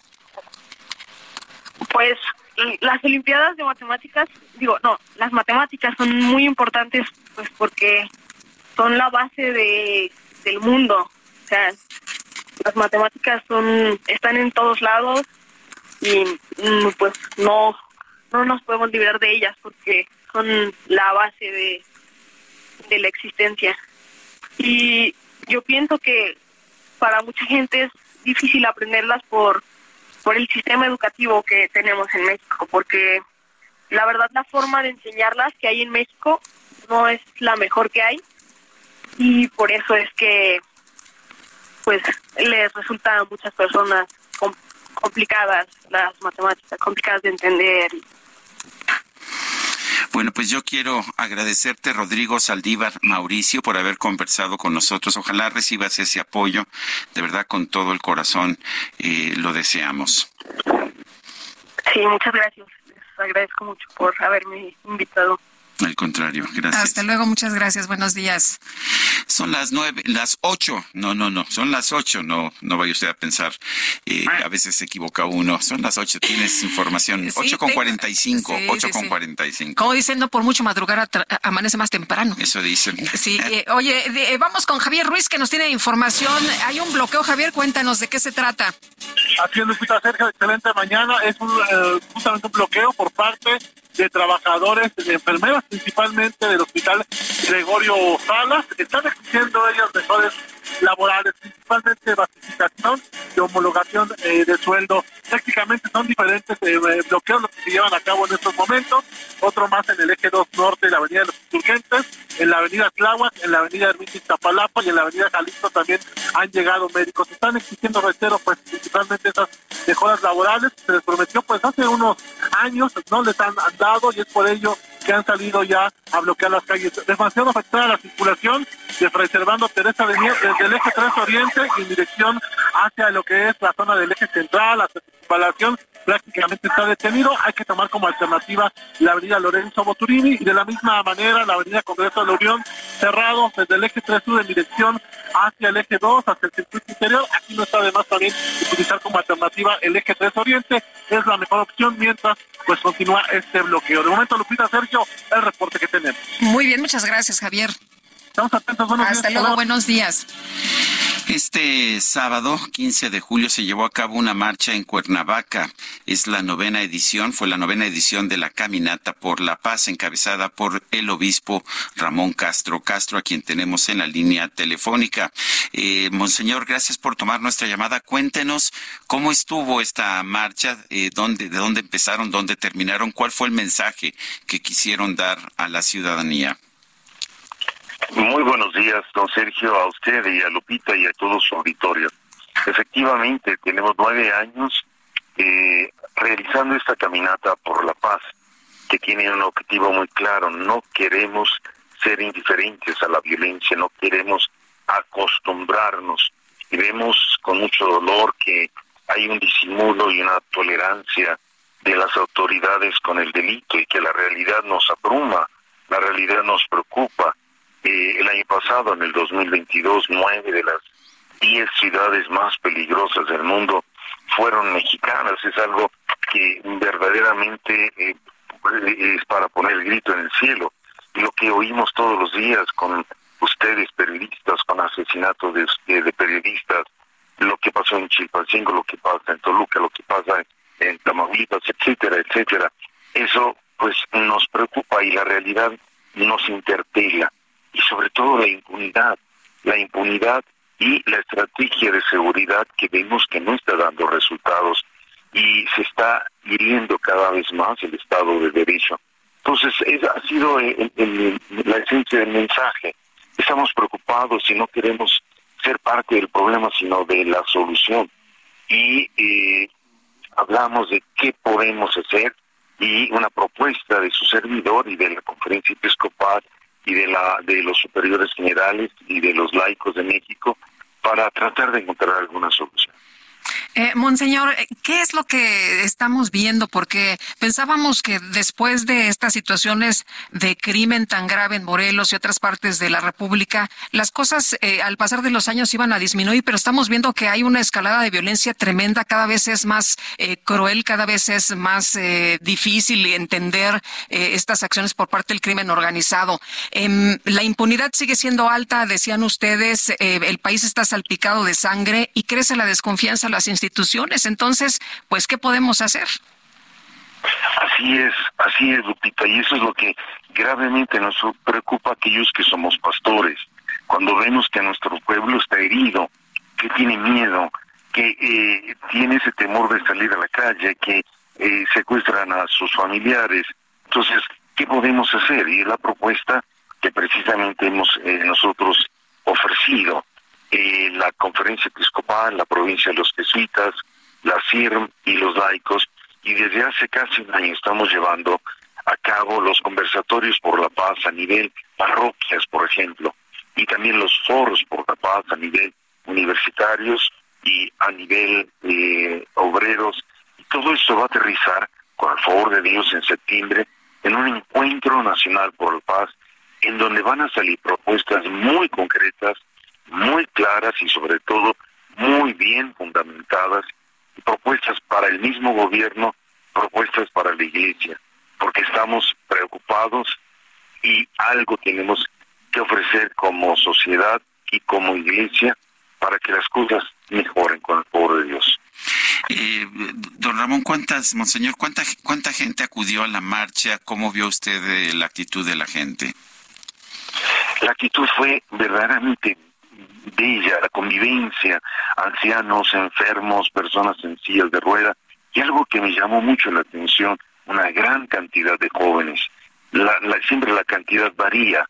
Eh, las autoridades civiles nos dijeron que seis mil, algunas otras personas nos dijeron que quince, siendo, digamos, más o menos eh, equilibrados, un promedio de unas diez mil personas, eh, y el contingente partió de la parroquia de Tlantenango a Catedral.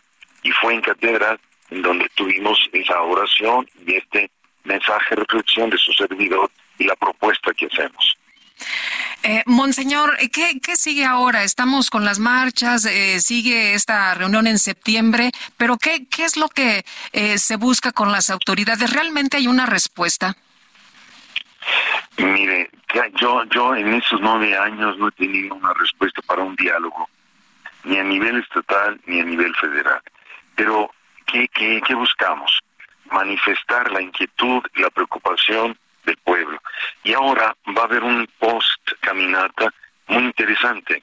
Vamos a crear grupos que le llamamos grupos semilla en cada parroquia para formación cívica, para formación en doctrina social de la Iglesia, que ofrece perspectivas verdaderamente únicas, importantísimas, en donde el valor de la persona, de la democracia, de la verdad, y quisiéramos proponer esa formación en cada parroquia de la diócesis de Cuernavaca para después, una vez bien formados en esta doctrina social de la Iglesia, tener también una formación democrática para que sepan votar, para que sepan elegir a las autoridades más idóneas que nos gobiernan. No, no se puede inferir de esto que están interviniendo ustedes en política electoral. Absolutamente no. ¿Sabe por qué? Y nos acusan, obviamente, y nos dicen que queremos eh, influir políticamente, pero es que es un desconocimiento de la doctrina social de la Iglesia. Somos pastores y como tales nos preocupa la realidad integral de la persona, la realidad integral, su ambiente, su realidad, porque eh, somos todos como hijos de Dios parte de este mundo y la verdad, la justicia y la paz son parte de nuestras preocupaciones pastorales. Por eso es que no queremos hacer una invasión a algo que no nos corresponde, pero es parte de nuestra misión pastoral. Bueno, pues yo quiero agradecerle, Monseñor Ramón Castro Castro, obispo de Cuernavaca, secretario de la Conferencia Episcopal Mexicana, el haber conversado con nosotros esta mañana. Ha sido un gusto, de verdad. Que Dios los bendiga y los acompañe siempre. Muchas gracias, monseñor. Muy buenos días. Bueno, ¿y qué cree usted? Mataron en Aguascalientes a Ulises Nava, un activista LGBT, y bueno, pues eh, él estaba en Aguascalientes, fue a la universidad, tenía diferentes eh, actividades y le dieron nueve balazos. El activista de la diversidad sexual y académico de la Universidad Autónoma de Guerrero fue ejecutado en las puertas del Museo Descubre la tarde del sábado allá en la ciudad de Aguascalientes. Ulises Nava había participado en el Congreso Nacional de Litigio Estratégico para Cuota Arcoiris en la sede del museo que congregó activistas LGBT de diversas entidades del país. Los testigos describieron que un motociclista le disparó a diversas eh, ocasiones y se dio a la fuga y en la escena se localizaron al menos al menos nueve cartuchos percutidos calibre nueve milímetros. Son las 8 de la mañana con 54 minutos, 8 con 54. Nuestro número para que nos mande mensajes de WhatsApp es el 55 2010 96 47. Vamos a una pausa y regresamos.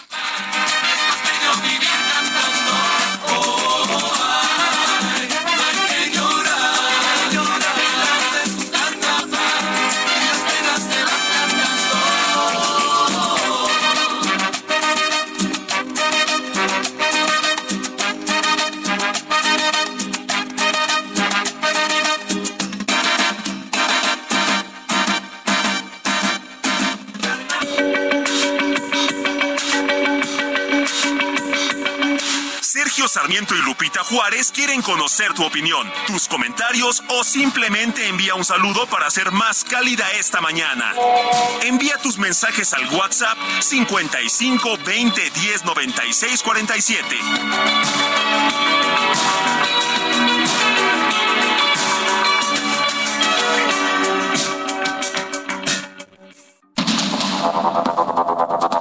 Continuamos con Sergio Sarmiento y Lupita Juárez por el Heraldo Radio.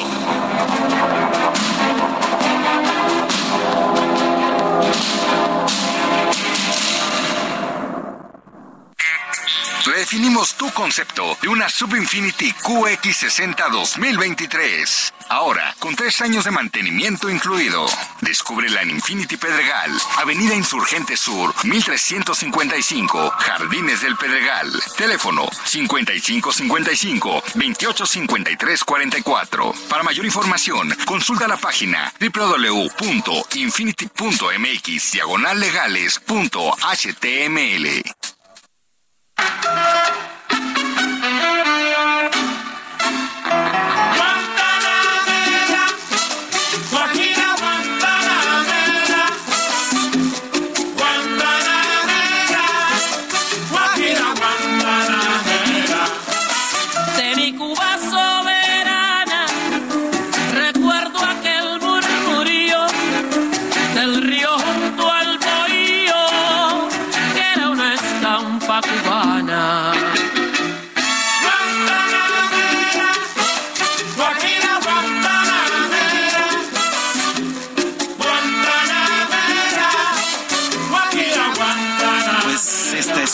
canción muy tradicional cubana, la interpreta Celia Cruz. Ayer fue su aniversario luctuoso y la seguimos escuchando con un gusto realmente enorme. Celia Cruz, aquí en Heraldo Radio. Bueno, y en los mensajes, vámonos, vámonos con lo que nos dicen y nos escriben esta mañana nuestros amigos del auditorio, la familia López. Muchas felicidades, Lupita, por ese nuevo proyecto en TV. Seguro estamos de tu gran éxito. Abrazo enorme y cariñoso. Muchas gracias a toda la familia López. Abrazo grupal. Dice otra persona, buen día, no son elecciones todavía y lo que hace el presidente es corregirlos en no poner personas no dignas. Estos personajes de la oposición que desean participar no han renunciado a sus cargos como servidores públicos y además solo quieren obtener el poder para sus negocios personales. Es lo que nos dice Salvador. Son las nueve de la mañana con tres minutos. Vamos a un resumen de la información más importante. El presidente López Obrador arrancó la semana con ataques hacia Xochitl Galvez y cuestionó que haya pasado de vender gelatinas a ser millonaria. ¿Se acuerdan ustedes cómo la señora Xochitl, no? Denunciaba y denunciaba y denunciaba y denunciaba.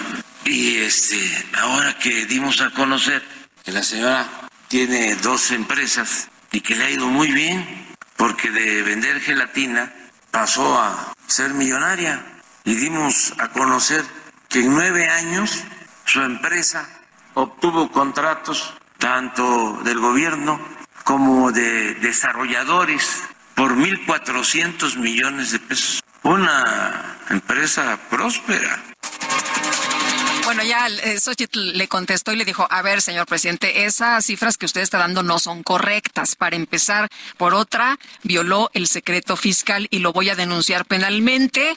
Y bueno, el presidente está aprovechando estas horas porque el INE todavía no le ha notificado, así que está aprovechando este margen que tiene para seguir hablando del tema. También acusó a Galvez de ser la candidata de los potentados, de los corruptos y de los que se habían dedicado a saquear a México y empiezan a decir este que no jugamos limpio, como es la candidata, todavía lo puedo decir porque no nos han notificado, todavía no, una vez que nos notifiquen pues ya no podríamos hablar, pero todavía tenemos unas horas. Como es la candidata de los potentados, del bloque conservador, de los corruptos, pues, para que se entienda bien, de los que se habían dedicado a saquear a México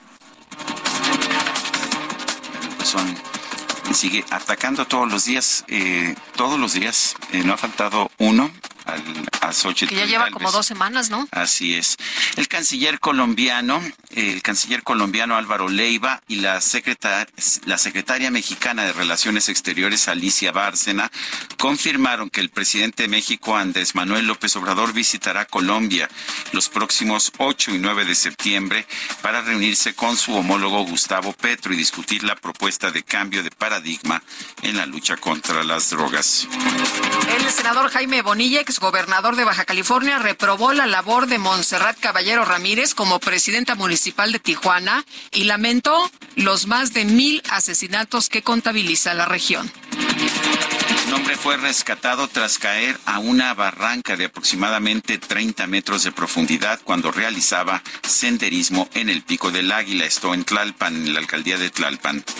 La Cámara Baja de Rusia aprobó una ley que prohíbe el cambio de sexo tanto en el quirófano como en los documentos de identidad. La ley solo permitirá las intervenciones médicas relacionadas con el tratamiento de anomalías congénitas, enfermedades genéticas y endocrinas asociadas con la formación alterada de los órganos genitales en los niños tras la decisión de una comisión médica.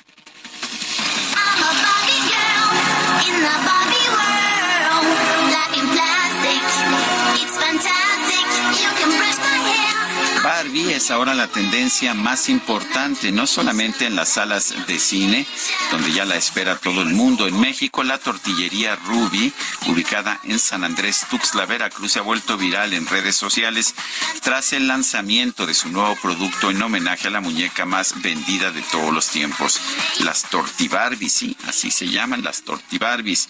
Estas tortillas no solamente son de color rosa, también tienen impresión encima de color negro con, con las letras Barbie, hasta el reconocido logotipo de la cabeza de la muñeca con su perfecta cola de caballo.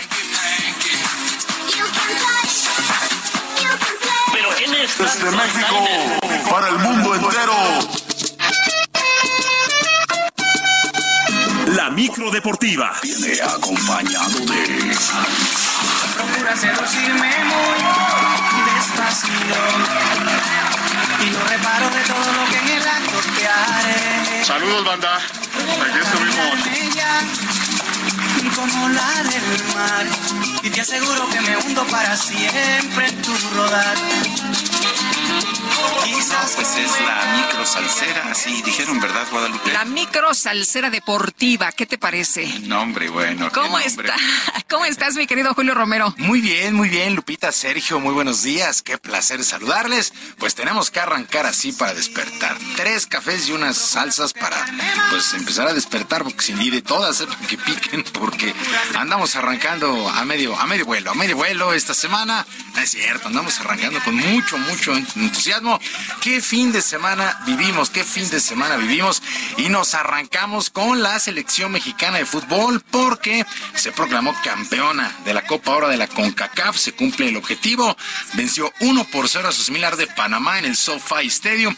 Anotación de Santiago Jiménez al minuto 88. Entró de cambio y el llamado Chaquito hizo el gol de triunfo. Golazo también, por cierto.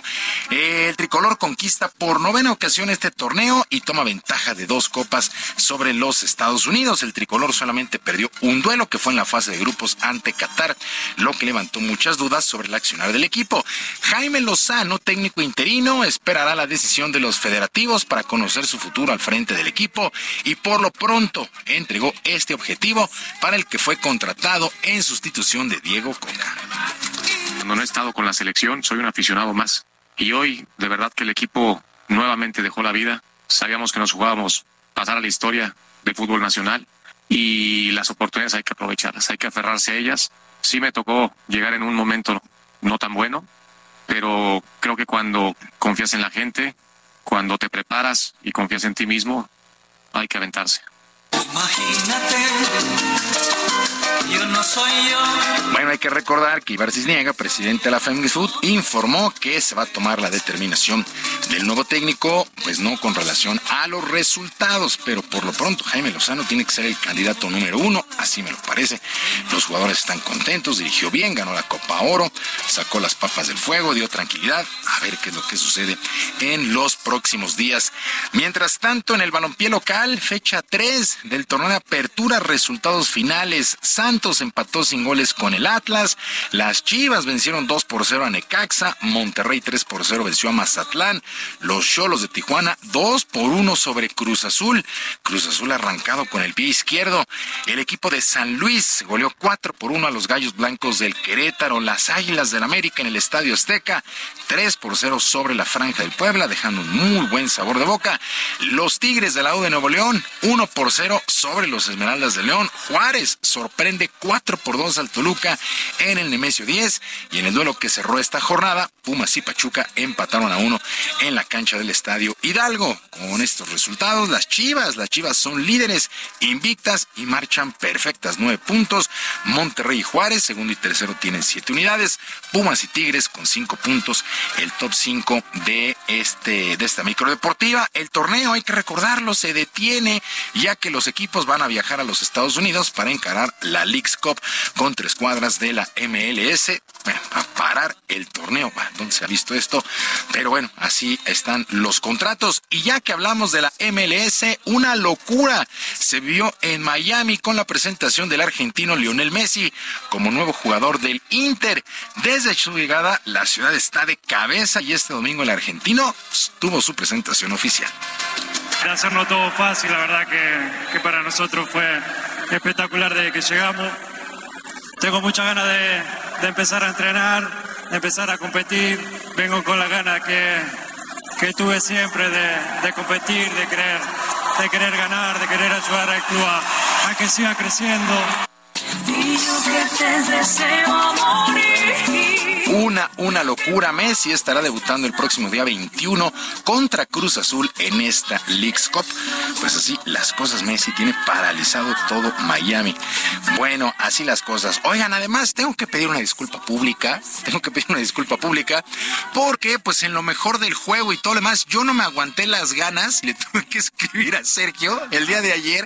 Eh, estaba yo en casa, estaba en el juego. Después de siete gritos monumentales, dije, con alguien lo tengo que platicar platicar quién puede estar viendo el juego, Sergio, y me atreví a escribirle el ¿Te día de refieres a la final de A la Wimbledon? final de Wimbledon el día de ayer, qué alarido, qué juego tan espectacular. Vivimos el día de ayer inolvidable, sin Sí, lugar a dudas. duda. Carlos Alcaraz, el nuevo campeón de Wimbledon, obtiene su primer título en el All England Club. Vino de atrás, remontó, perdió el primer set 1-6, después 7-6, 6-1, 3-6 y 6-4.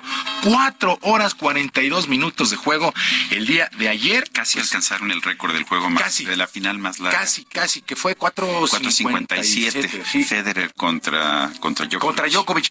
Y la verdad es que pues son de esos juegos que tienes que comentarlo con alguien. En verdad, los puntos que se vivieron el día de ayer, bueno, qué, qué final increíble. Por eso yo pues no tenía yo con, con quién comentar. Y yo dije, yo tengo que platicar con alguien. Y me atreví a escribirle a Sergio. Claro, se tardó en contestarme un rato. Era lógico, ¿no? Porque estaba muy metido Imagínate el otro con la emoción. Sí, sí, sí, ¿no? Y aparte eran que Sí. eran las por ahí de las 11, ¿no? 11 Sí, y era temprano. Y este, y bueno, le digo, "Oye, Sergio, lo que no se acabe nunca esta final." Y bueno, sí coincidimos en que fue Oye, épica, vimos sí. muchas fotografías de, de personas que estaban ahí en- entre el auditorio y todo el mundo como locos, ¿eh? Es que Estaba la gente fascinada. Eh, disputada, emocionante. Me parece que Alcaraz sacó lo mejor y lo peor de Novak Djokovic. Eh, Djokovic estrellando su raqueta en el poste, la red, aventando, gritando. Además, también sacó unos puntos espectaculares. Insisto, ayer Alcaraz le arrancó lo mejor y lo peor a Novak Djokovic. En verdad fue una gran, gran final. Pero también la de damas estuvo bien emocionante. La checa Marqueta Vondrousova venció por doble 6-4 a Ons Javer de Túnez y pues ya están los campeones de Wimbledon. Qué sabor de boca nos dejaron estos, eh, pues este par de jugadores. Bueno, los cuatro también, porque la de damas estuvo también emocionante.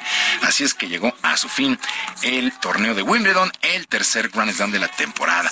También llegó a su fin el torneo internacional de High Alay que se disputó en el Fronton México y en donde por primera ocasión se jugó un campeonato internacional femenil en nuestro país. Las ganadoras fueron Gisela y Eneritz Lizardi, mientras que en el torneo principal varonil, la dupla de Julen del Río y Ventrix ganaron los 8 mil dólares de bolsa. Daniel Inclán, director de este evento, salió más que satisfecho por el espectáculo entregado y ya hizo la invitación para el 2024. Yo creo que paso a paso vamos a hacer, y yo el que seguir en septiembre ya lo pusimos en mayo, o sea, va a ser en mayo. Si el de mayo sale exitoso y todo sale bien, septiembre tendremos otro. Esas son grandes noticias. Son buenas Oye, noticias. eh, ¿con qué jugador te quedas? De todo el No, del Río, del Río 100% un pelotari que hoy está muy comprometido, está puesto, se cuidó, se conservó, se viene a tope, muy enfocado, es un gran pelotari. Salegui también un gran zaguero, un, un pelotari que dio todo.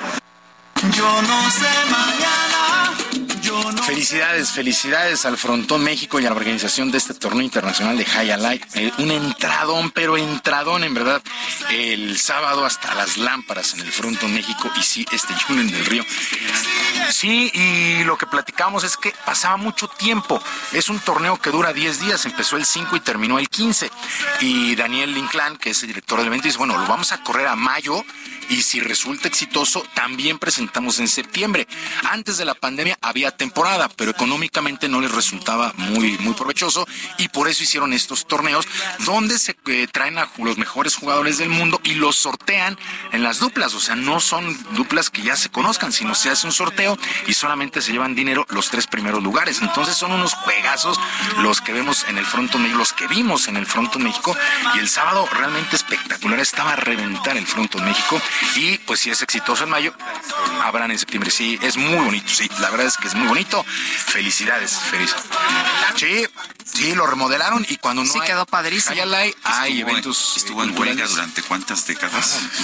30 Muchísimo años, tiempo. muchísimo tiempo. Recuperaron el, el edificio. Lo remodelaron, Sí, está- hay un está muy casino, bien. en los- la época que no hay frontón, hay eventos culturales y hay conciertos, la verdad es que es un gran lugar y bueno, ahí en el Monumento a la Revolución es padrísimo, la verdad es que es un es, es muy es muy muy a gusto y, y está muy cómodo, la verdad es que es un, un gran gran evento. Bueno, y los Diablos Rojos vencieron 10 caras por 8 a los Olmecas de Tabasco y se llevaron la serie de fin de semana en el estadio Alfredo Harp en la recta final de la temporada en el béisbol de la Liga Mexicana. Fue el enfrentamiento entre el 1 y el 2 del standing de la zona sur y el infielder de Diablos Moisés Gutiérrez se destacó en el juego con dos cuadrangulares y seis carreras producidas. El llamado Mollete aseguró que esta serie fue complicada, ya con sabor a playoff y a pesar de las bajas que tienen los Diablos por lesiones. Sí, pues sabemos que estamos ahí 1-2 en el standing y, y eh, muy probablemente nos vemos en el playoff, así que lo tomamos como tal. Y bueno, gracias a Dios este, ganamos el día de hoy. Sí, como tú dices, afortunadamente tenemos algunos lastimados, pero bueno, este, sabemos que tenemos la calidad desde la banca y, y hoy llegaron dos muchachos que, que aportan demasiado desde la banca y ojalá este, tomarlo con calma, ser inteligentes para, para estar listos para los playoffs. Ya la recta final de la campaña regular en el béisbol de la Liga Mexicana y ya para finalizar Adela Honorato en la rama femenil y Jesús Nava en la varonil ganaron la edición de este 2023 del Medio Maratón Internacional de la Ciudad de México. Honorato de apenas 18 años paró el reloj en una hora 15 minutos y 16 segundos, mientras que Nava marcó 1.0558 con la participación de 30 mil corredores. La mala nota fue el fallecimiento de un corredor que no contaba con número de registro, según informes del gobierno local. Una fiesta. Entonces sí era corredor, porque habían dicho que no era corredor. Eh, es como 10 mil como infiltrados, digamos, que Ah, no ok, que estuvieron se metían registrados. ahí nada más Se metieron, ajá. Pero sí estaba corriendo. Sí. Sí, Ah, sí, sí eh, falleció bueno, de- por un infarto y lo atendieron ahí en el lugar. Y eso fue lo que informaron las autoridades locales que no El problema es con tanta número. gente que se mete sin ningún tipo de... O sea, no entienden que correr 20 kilómetros... tienes que no es- preparar, ¿no? Sí, claro, sí, sí, sí, no, bueno, sí, cinco, les encargo, ¿no? Pero este ya medio maratón y el maratón completo, sí hay mucha gente. Yo alcanzo 20, ¿eh? Como 20 metros. Oye, no, pero es muy peligroso. Yo una vez participé en un, en un maratón, este, no llegué, yo creo que ni a los 10 eh, Kilómetros. kilómetros, pero la verdad, muy mal, ¿eh? Muy mal, porque tienes que ir No, muy bien preparado. preparación, sí, es una ¿No estás preparación mínimo, mínimo para un medio maratón de unos tres o cuatro meses, mínimo, ¿eh? Pero ahí está el asunto. Bueno, Sergio Lupita, amigos del auditorio, la información deportiva este lunes. Muchas gracias, mi querido Julio. Buenos días y Buenos gran días. semana para todos. Ya se fue, perdonen ustedes.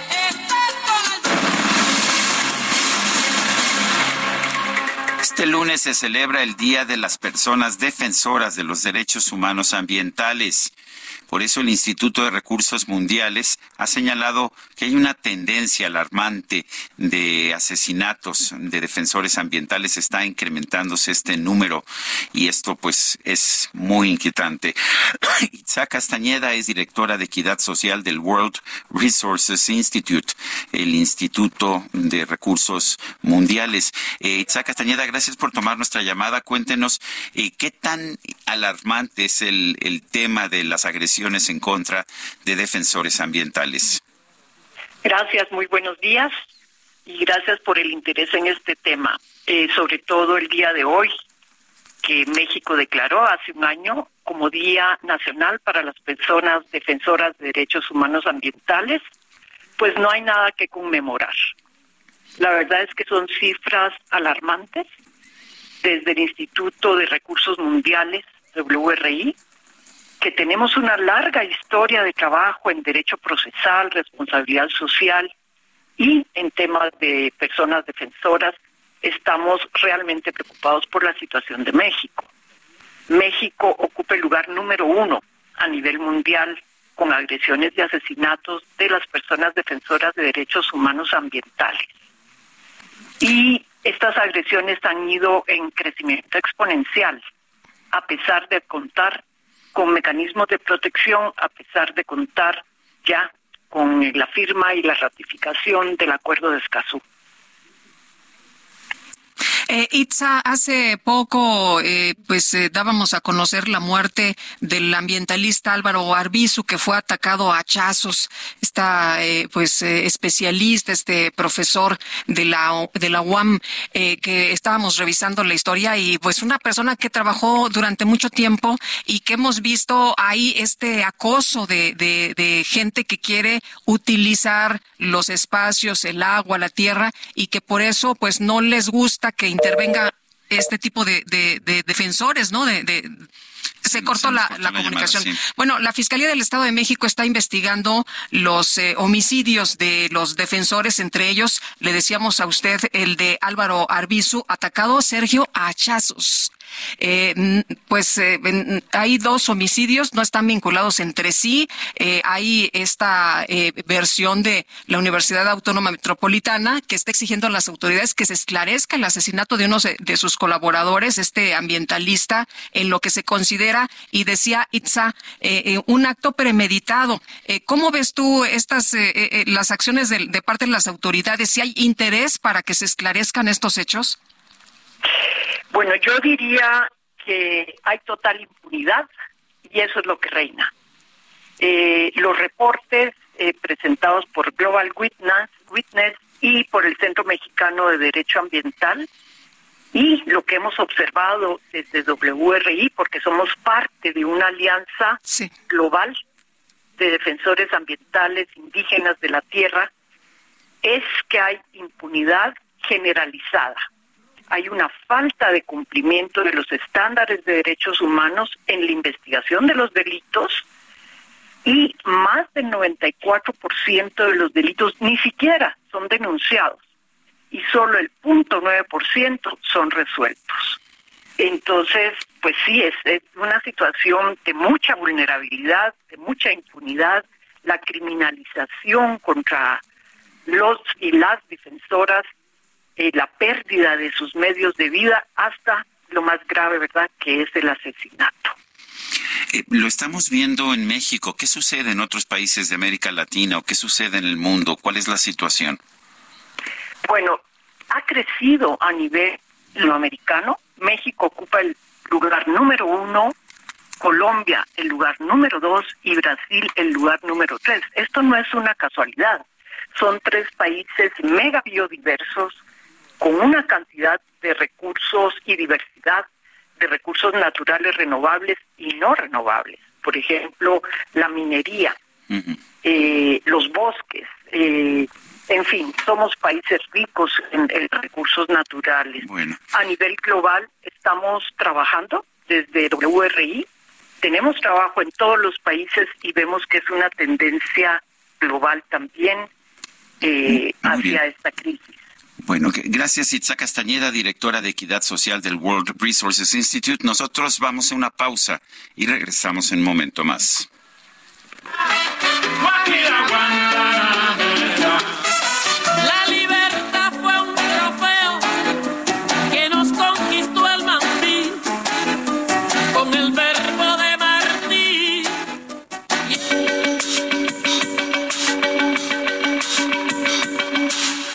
Sarmiento y Lupita Juárez quieren conocer tu opinión, tus comentarios o simplemente envía un saludo para hacer más cálida esta mañana.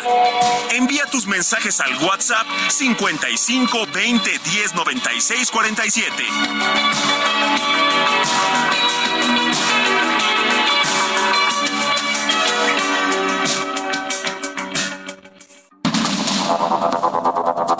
Continuamos con Sergio Sarmiento y Lupita Juárez por el Heraldo Radio.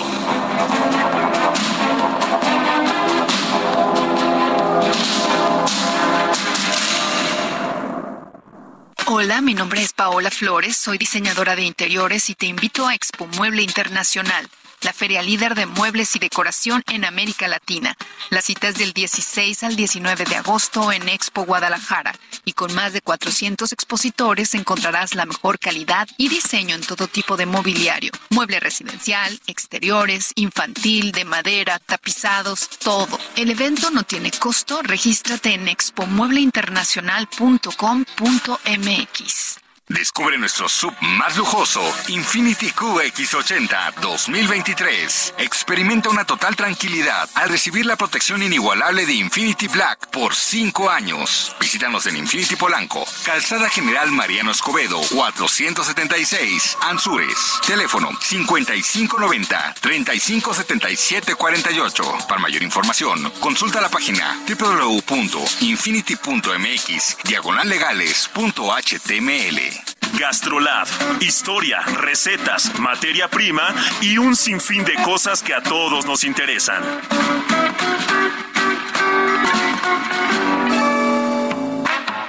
Hola amigos del Heraldo Radio, soy el chef Israel Archiga de Gastrolab y esta es una de las recetas más ricas que he encontrado en muchas semanas.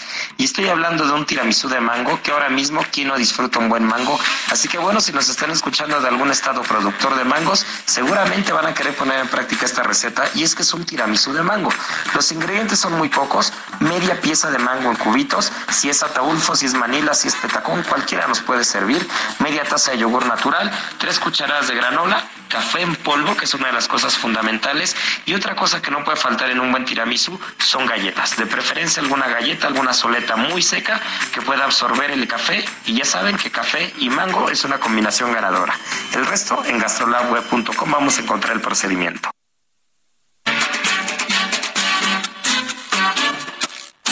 Oye, ¿cómo va? Mi ritmo bueno para gozar.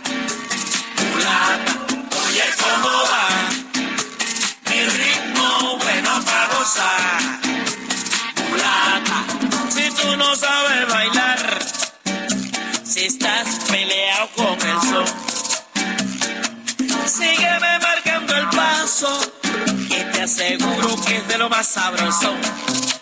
Voy pa' la rumba,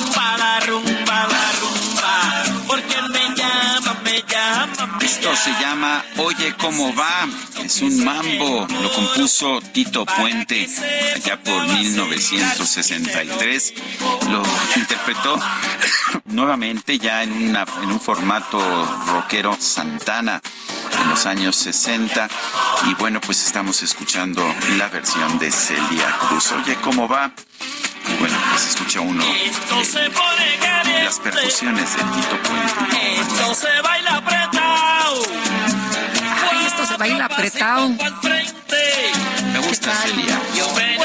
Pues eh, sigamos disfrutándolo esta mañana y en los mensajes nos dicen nuestros amigos un cordial saludo para ustedes, Lupita y Sergio, que hacen una excelente mancuerna de trabajo y siempre nos mantienen bien informados de su servidor Armando González del municipio de Ecatepec. Un abrazo, don Armando, y muchos saludos a nuestros cuates allá en Ecatepec. Dice otra persona, buen día mis estimados duodinámicos, soy Edmundo Monterrosas desde el Bello Querétaro. Me da mucho coraje que chicos como Rodrigo tengan que estar batallando para conseguir recursos que el gobierno que el gobierno debería apoyar. Qué pena que se tienen millones a la basura en espectaculares sin sentido. Abrazos cordiales. Se refiere a nuestra entrevista con este chico de 13 años, Rodrigo, con una trayectoria impresionante en competencias internacionales de matemáticas, pero pues que no tiene dinero para acudir a la Olimpiada de Matemáticas allá en Singapur. Eh, fíjate nada más, ojalá que se cubran los gastos porque ya está aquí a unos días de que se tiene que ir, si no, pues no va a poder participar. Eh, una de las canciones más famosas del grupo Velanova es Rosa Pastel, que ha sido el centro de atención en lo que se ha denominado el trend más triste del mundo, porque expone la realidad laboral que los jóvenes enfrentan en el país y que nos dice, oye, es que yo quería ser y resulta que pues no estás donde tú querías estar. Luis Martínez, director de Información, Análisis y Estrategia de Qualia Consultores. Me da mucho gusto saludarte, Luis. ¿Cómo estás? Muy buenos días. Hola Lupita, buenos días. Antes que nada, felicitarte por tu nuevo programa. Muchas gracias. sé que vas a, sé que vas a seguir siendo textos como siempre. Pues, ¿qué te cuento? Gracias. Pues, ¿qué te cuento del tren? El tren realmente es muy triste porque habla de la precaria situación laboral de los jóvenes. Eh, en otras generaciones se ha visto que había cierta esperanza de cambio, prosperidad y triunfo y actualmente los jóvenes tienen una perspectiva muy triste de la situación. Esta es la generación más estudiada y a la vez eh, la más pobre. Yo me di a la tarea de revisar unos datos de la de, del INEGI, de la ENIG, que es la encuesta nacional de ingresos y gastos de los hogares. Es la más reciente que tenemos. Eh, fue en el 2020 la encuesta y los resultados son muy tristes. Realmente descubrí que solamente de los ingresos totales que hay en el país, solamente el 1.3 responde a la generación Z y el 20% a la generación millennial. Eso habla de que menos del 30% de los ingresos del país están en las manos de los más jóvenes. Eh, el, la- el- supuestamente el- esta educación debería abrir las puertas. Cada vez se necesita gente con más conocimiento de tecnologías, por ejemplo, y las personas de mayor edad no saben utilizar las tecnologías. ¿Por qué no ha sido esto suficiente para abrir las puertas a los jóvenes?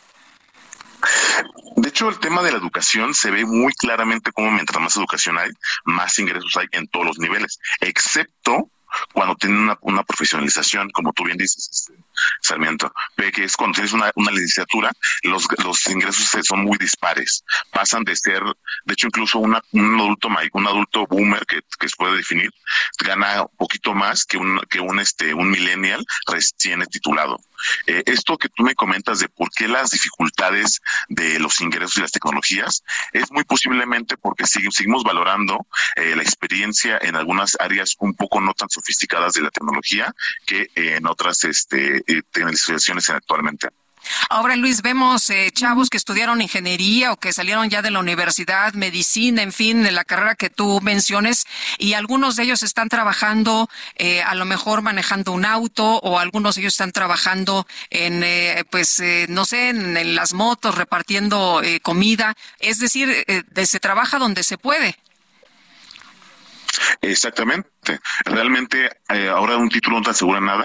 Tú puedes tener una maestría incluso y puedes ser desempleado. Y, eh, ¿Cuántos nos conocemos, como tú bien dices, que trabajan en Uber o en Didi? Esto se, esto se desarrolla gracias a que pues no hay como, eh, se ha pauperizado el trabajo y actualmente casi ninguna de las personas con la- jóvenes cuenta con algún tipo de seguro de desempleo, seguro social, gastos, cosas que en una generación anterior estaban casi por ley. De hecho, todos los temas que eran de trabajos que eran temas por ley tenían todos estos datos y ahora con el tema de outsourcing alguna otra pauperización hemos visto cómo ha disminuido la calidad de vida de los más jóvenes. ¿Y estos programas del gobierno, estos programas de jóvenes construyendo el futuro no han ayudado? No, los datos dicen que realmente no, son trabajos igual pauperizados. De hecho, hay varias investigaciones que se han dado a través de temas de incluso de corrupción en esos tipos de problemas sociales. Y el último tema que, bueno, con temas de problemas sociales es, es si bien este gobierno es el que más gasto ha dado en gastos sociales o ha diversificado, realmente no está especializado en los que más lo necesitan. Incluso no solamente hablo del tema de jóvenes sobre el futuro, sino como las becas o como otros programas sociales, no están focalizados en los más necesitados, sino en todos los, en todos en, lo- en la globalidad. Ahora, Luis, la canción eh, lo que nos dice es yo quería ser, ¿no? Este, pero pues al final no no es lo que se quería hacer, sino lo que eh, lo- lo que mencionábamos al principio, lo que se puede ser. Sí, en efecto.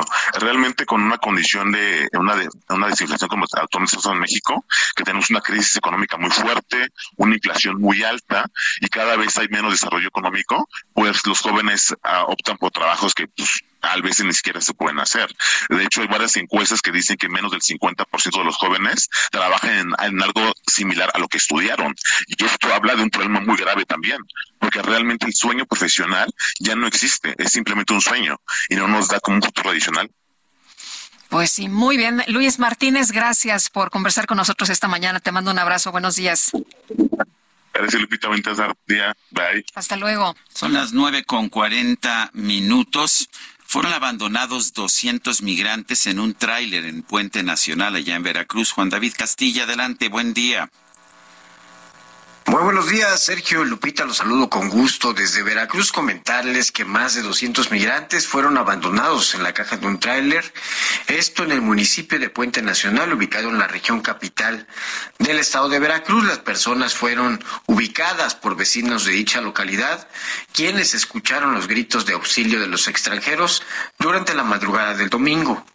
Se trata de decenas de centroamericanos procedentes de Guatemala, Honduras, El Salvador y Venezuela, quienes viajaban en un camión blanco con número económico 512, propiedad de la empresa de transportes Transcooler, con domicilio en el Estado de México. Esto ocurrió alrededor de las 2 de la madrugada del domingo. Los indocumentados solicitaron ayuda a gritos y fueron escuchados por pobladores de la colonia Tabachines, quienes solicitaron la intervención de las autoridades correspondientes. Arribaron bomberos, elementos de protección civil de la antigua y policías de la Fuerza Civil Base Cardel, quienes respondieron a esta emergencia y después de algunos minutos de trabajo lograron liberar a las personas. Al sitio llegó también personal del Instituto Nacional de Migración, donde rescataron a 182 migrantes. Sin embargo, otros lograron escapar de las autoridades. El Instituto Nacional de Migración usó un autobús y dos camionetas tipo van para resguardar a 67 hombres, 52 mujeres y 62 menores de edad. Algunas personas presentaban deshidratación y crisis nerviosa. Autoridades de Puente Nacional movilizaron a su personal para apoyar con alimentos, agua y ropa a estos migrantes centroamericanos. Dos de los menores viajaban solos y fueron trasladados a la cancha del Salón de Usos Múltiples de Ciudad Cardel, donde se levantaría la documentación correspondiente y después serían trasladados a la estación migratoria de Acayucan, ubicada en la zona sur de la entidad. Decirle, Sergio Lupita, que se trata del segundo hecho donde migrantes han sido abandonados al interior de cajas de tráiler en el municipio de Puente Nacional, cuyo acceso principal es por la carretera federal Jalapa-Veracruz. El pasado 31 de octubre, en la localidad de Tamarindo, del mismo municipio, fue abandonado otro tráiler luego de una presunta falla mecánica, donde fueron rescatados 300 migrantes centroamericanos. Este es el reporte desde Veracruz, Sergio Lupita. Excelente día, un abrazo. Gracias. Gracias y gracias a Juan David Castilla. Oye, y la Comisión Nacional del Sistema de Ahorro para el Retiro, la CONSAR, está invitando a los ciudadanos a asistir a la Feria de las Afores. Vamos a platicar con Julio César Cervantes. Él es presidente de la CONSAR. Julio César, muy buenos días. ¿Qué tal? Hola Lupita, muy buenos días. Buenos días, Sergio. Oye, Julio César, este, ¿qué nos vamos a encontrar en esta Feria de las Afores? Gracias, Lupita. La Feria de las Afores es una oportunidad extraordinaria para que los, traba- los trabajadores conozcan más acerca de su cuenta Afores. Va a tener lugar en el Zócalo de la Ciudad de México a partir de este jueves 20 y hasta el domingo 23 en un horario de 10 a 6 de la tarde. Y esta es la oportunidad perfecta para que si eh, tus radioescuchas no conocen en qué Afores están registrados, lo puedan saber y puedan realizar cualquier otro trámite.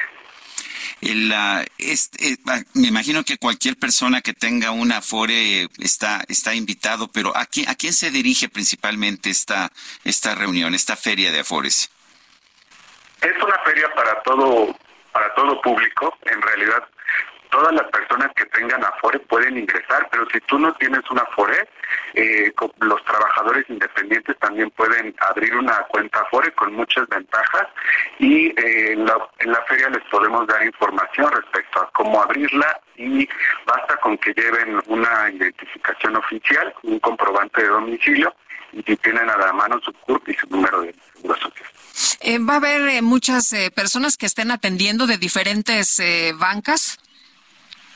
Sí, van a estar los las 10 afores y también va a haber 15 dependencias del sector público que nos van a brindar apoyo en materia pensionaria, por ejemplo el IMSS y el ISTE, pero bueno, también va a estar Infonavit y Fobiste para temas de crédito de vivienda. En el caso del SAT también vamos a tener servicios que normalmente eh, es un poco más tardado obtener, RENAPO, el MIDE, la Conducef, eh, Prodecon, Proferet y el Infonacot también van a estar presentes para apoyar al público en general. Eh, Julio Y también vamos a tener No, no, perdóname. y también vamos a tener información en materia de educación financiera y un pabellón para niños. Eh, ¿De cuándo a cuándo? ¿De qué hora a qué hora? Va a ser del jueves 20 al viernes, al domingo 23 de julio, este fin de semana, en el Zócalo de la Ciudad de México, de 10 de la mañana a 6 de la tarde. Muy bien, pues gracias por invitarnos a esta Feria de las Afores. Julio César, muy buenos días. Buenos días, hasta pronto. Son las nueve de la mañana con 45 minutos. En muchas ocasiones hemos mencionado en este espacio lo injusto que es encarcelar a personas en prisión preventiva, pues que no que no han sido de hecho encontradas culpables del delito que se les que del que se les acusa. Bueno, pues según información de la Secretaría de Seguridad Ciudadana, en tres meses, en tres meses en este año, 827 personas que no cometieron delitos graves, que no pudieron pagar un abogado, que no tuvieron traductor o que enfrentaron alguna otra dificultad, obtuvieron su preliberación o amnistía. Estas acciones instruidas por el presidente Andrés Manuel López Obrador a la secretaria de Seguridad y Protección Ciudadana, Rosa Isela Rodríguez, ya suman un total de 6.624 preliberaciones y amnistías. Esto desde julio del 2022 al 6 de julio de, de este año. Eh, se trata de 6.000 338 mujeres, adultos mayores, personas con enfermedades crónico-degenerativas, indígenas o personas que cumplían con los requisitos de esta legislación. También 286 mujeres con discapacidad permanente y en pobreza, víctimas de intimidación o discriminación. Pues todas estas personas eh, encarceladas pues de forma irregular obtienen su preliberación o amnistía. Es importante entender que la prisión preventiva es castigar a alguien eh, por el simple hecho de pues de no tener recursos, castigar a alguien que ha sido acusado pero que no ha sido encontrado culpable por ningún tribunal. Son las uh, nueve de la mañana, nueve de la mañana con cuarenta y siete minutos. Eh, rápidamente vamos a echarle un vistazo a los mercados. El peso se ubica en esta mañana en 16.80. 16.80 pesos por dólar. Eh, está, de hecho, perdiendo terreno, pero muy poquito, 5 centavos en esta mañana. Suben los mercados a nivel internacional, sube el Dow Jones, eh, sube el Standard Poor's, sube el Nasdaq. Eh, por otra parte, en uh, nuestro país hay también, uh, bueno, no, hay un descenso en el índice de precios y cotizaciones de la Bolsa Mexicana de Valores. Eso es lo que lo que están señalando los mercados en esta mañana. Son las uh, nueve con cuarenta y ocho. Y vamos al resumen final.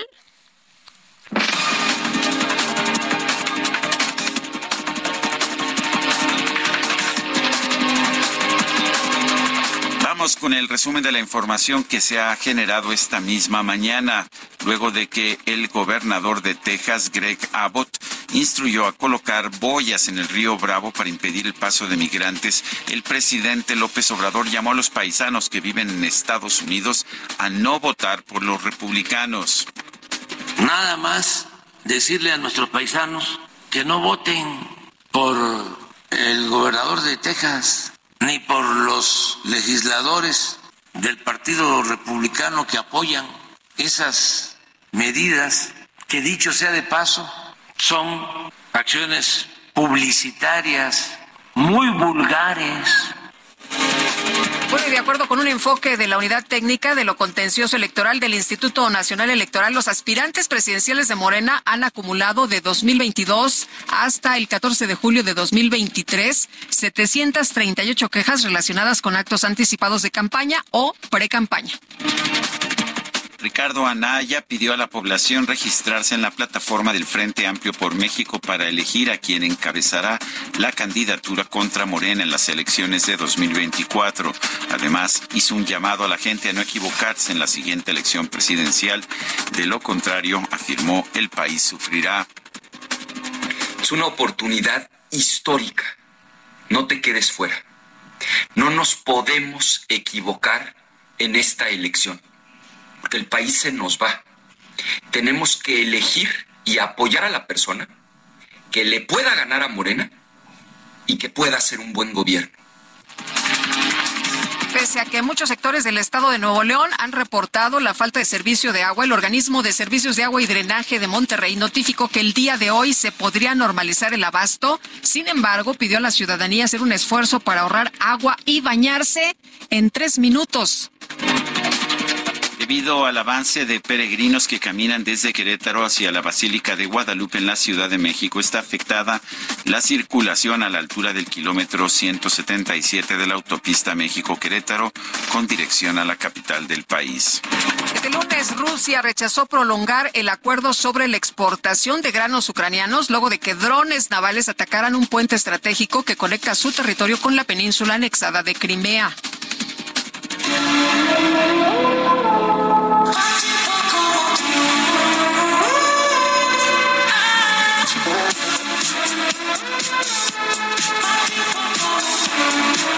Luego del éxito que alcanzó con su sesión número 53 con Bizarrap, Shakira reveló que su colaboración con el argentino, donde deja ver la infidelidad que sufrió a causa del padre de sus hijos, Gerard Piqué, con Clara Chía, no fue del gusto de su equipo de trabajo.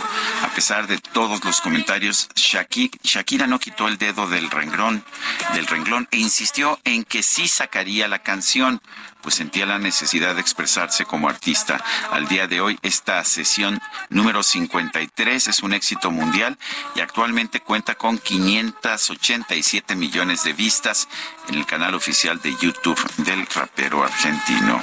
¡Qué bárbara!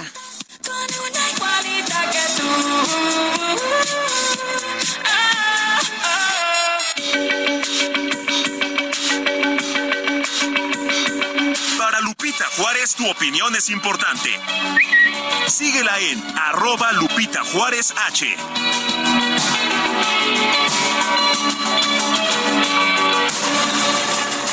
Y continuamos con la información. Israel Lorenzana, ¿dónde andas? Muy buenos días. Lupita, Sergio, muchísimas gracias. Un gusto saludarles esta mañana. Estamos ubicados sobre la Avenida de los Insurgentes, al cruce con Manuel González, el eje 2 Norte, donde también tenemos un grupo de pues de trabajadores de diferentes hospitales de la Ciudad de México, principalmente de la zona norte, quienes están bloqueando la vialidad en ambos sentidos de la Avenida de los Insurgentes y también a la altura del eje 2 Norte está este bloqueo ellos están pidiendo, por supuesto, la pacificación y la atención de las autoridades, ya que señalan que, bueno, pues no han tenido contacto con las autoridades del gobierno de la ciudad, por ello están llevando a cabo este bloqueo. Lamentablemente, ya son cientos de personas las que están pagando los platos rotos. El Filupita está inclinando sobre insurgentes buscando un medio de transporte porque el sistema Metrobús está sin dar servicio. Esta línea que corre de Indios Verdes hacia el Caminero, que es la línea 1, está totalmente parada, de manera que, bueno, pues a los automovilistas hay que recomendarles utilizar el eje 1 poniente Guerrero o el circuito interior, esto con dirección hacia el Paseo de la Reforma, ya que, reitero, Insurgentes está cerrado aquí a la altura del eje 2 Norte. Pues Sergio Lupita, lo que ocurre en estos momentos aquí desde las calles de la capital. Gracias, Israel. Muy buenos días. Hasta luego. Eh, Los automovilistas pueden cambiar el rumbo, escoger otra ruta. Quienes usan el Metrobús ya no tienen opción. Simple y sencillamente. La tenían antes cuando había combis, porque po- los combis podían darle la vuelta a estos plantones. El Metrobús no lo hace. Vamos con Mario Miranda. Más información. Adelante, Mario. ¿Qué tal, Sergio Lupita? Muy buenos días. Pues les informo que lamentablemente una mujer murió y tres personas más resultaron lesionadas luego de que esta mañana se registrara una explosión por acumulación de gas en una vivienda en la alcaldía Álvaro Obregón. Los hechos se registraron en el número 16 de la calle Felipe Ángeles, casi esquina de Emiliano Zapata, en la colonia Punta Ceguayo de la alcaldía Álvaro Obregón. Al lugar arribaron equipos de emergencia con protección civil, bomberos, quienes rescataron de entre los escombros a dos personas, una mujer y un hombre, quienes fueron atendidos por paramédicos del escuadrón y rescate y urgencias médicas para posteriormente ser trasladados a bordo de una ambulancia al hospital Enrique Cabrera, donde lamentablemente la mujer perdió de vida. En el lugar fueron atendidas también dos personas más quienes presentaron crisis nerviosa debido a los daños estructurales que presentan las viviendas. Este lugar ya fue acordonado por elementos de protección civil y elementos de la Secretaría de Seguridad Ciudadana porque hay riesgo pues de colapso de varias viviendas porque la explosión dañó varias viviendas alrededor. Bueno, pues gracias, gracias Mario Miranda. ¿Y qué crees, Lupita? Vámonos. Hasta mañana, gracias de todo corazón.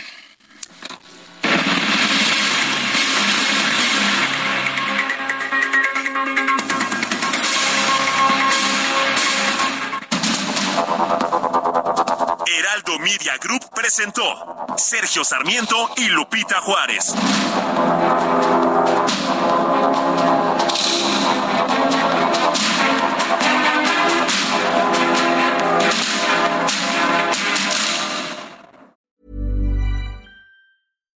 When you make decisions for your company, you look for the no brainers. And if you have a lot of mailing to do, stamps.com is the ultimate no brainer. It streamlines your processes to make your business more efficient, which makes you less busy. Mail checks, invoices, legal documents, and everything you need to keep your business running with stamps.com. Seamlessly connect with every major marketplace and shopping cart. Schedule package pickups and see your cheapest and fastest shipping options from different carriers with rates up to 89% off USPS and UPS rates. And with the stamps.com mobile app, you can take care of mailing and shipping wherever you are. Make the same no-brainer decision as over 1 million other businesses with stamps.com. Sign up with code program for a four week trial, plus free postage and a free digital scale. No long term commitments or contracts. That's stamps.com. Code program.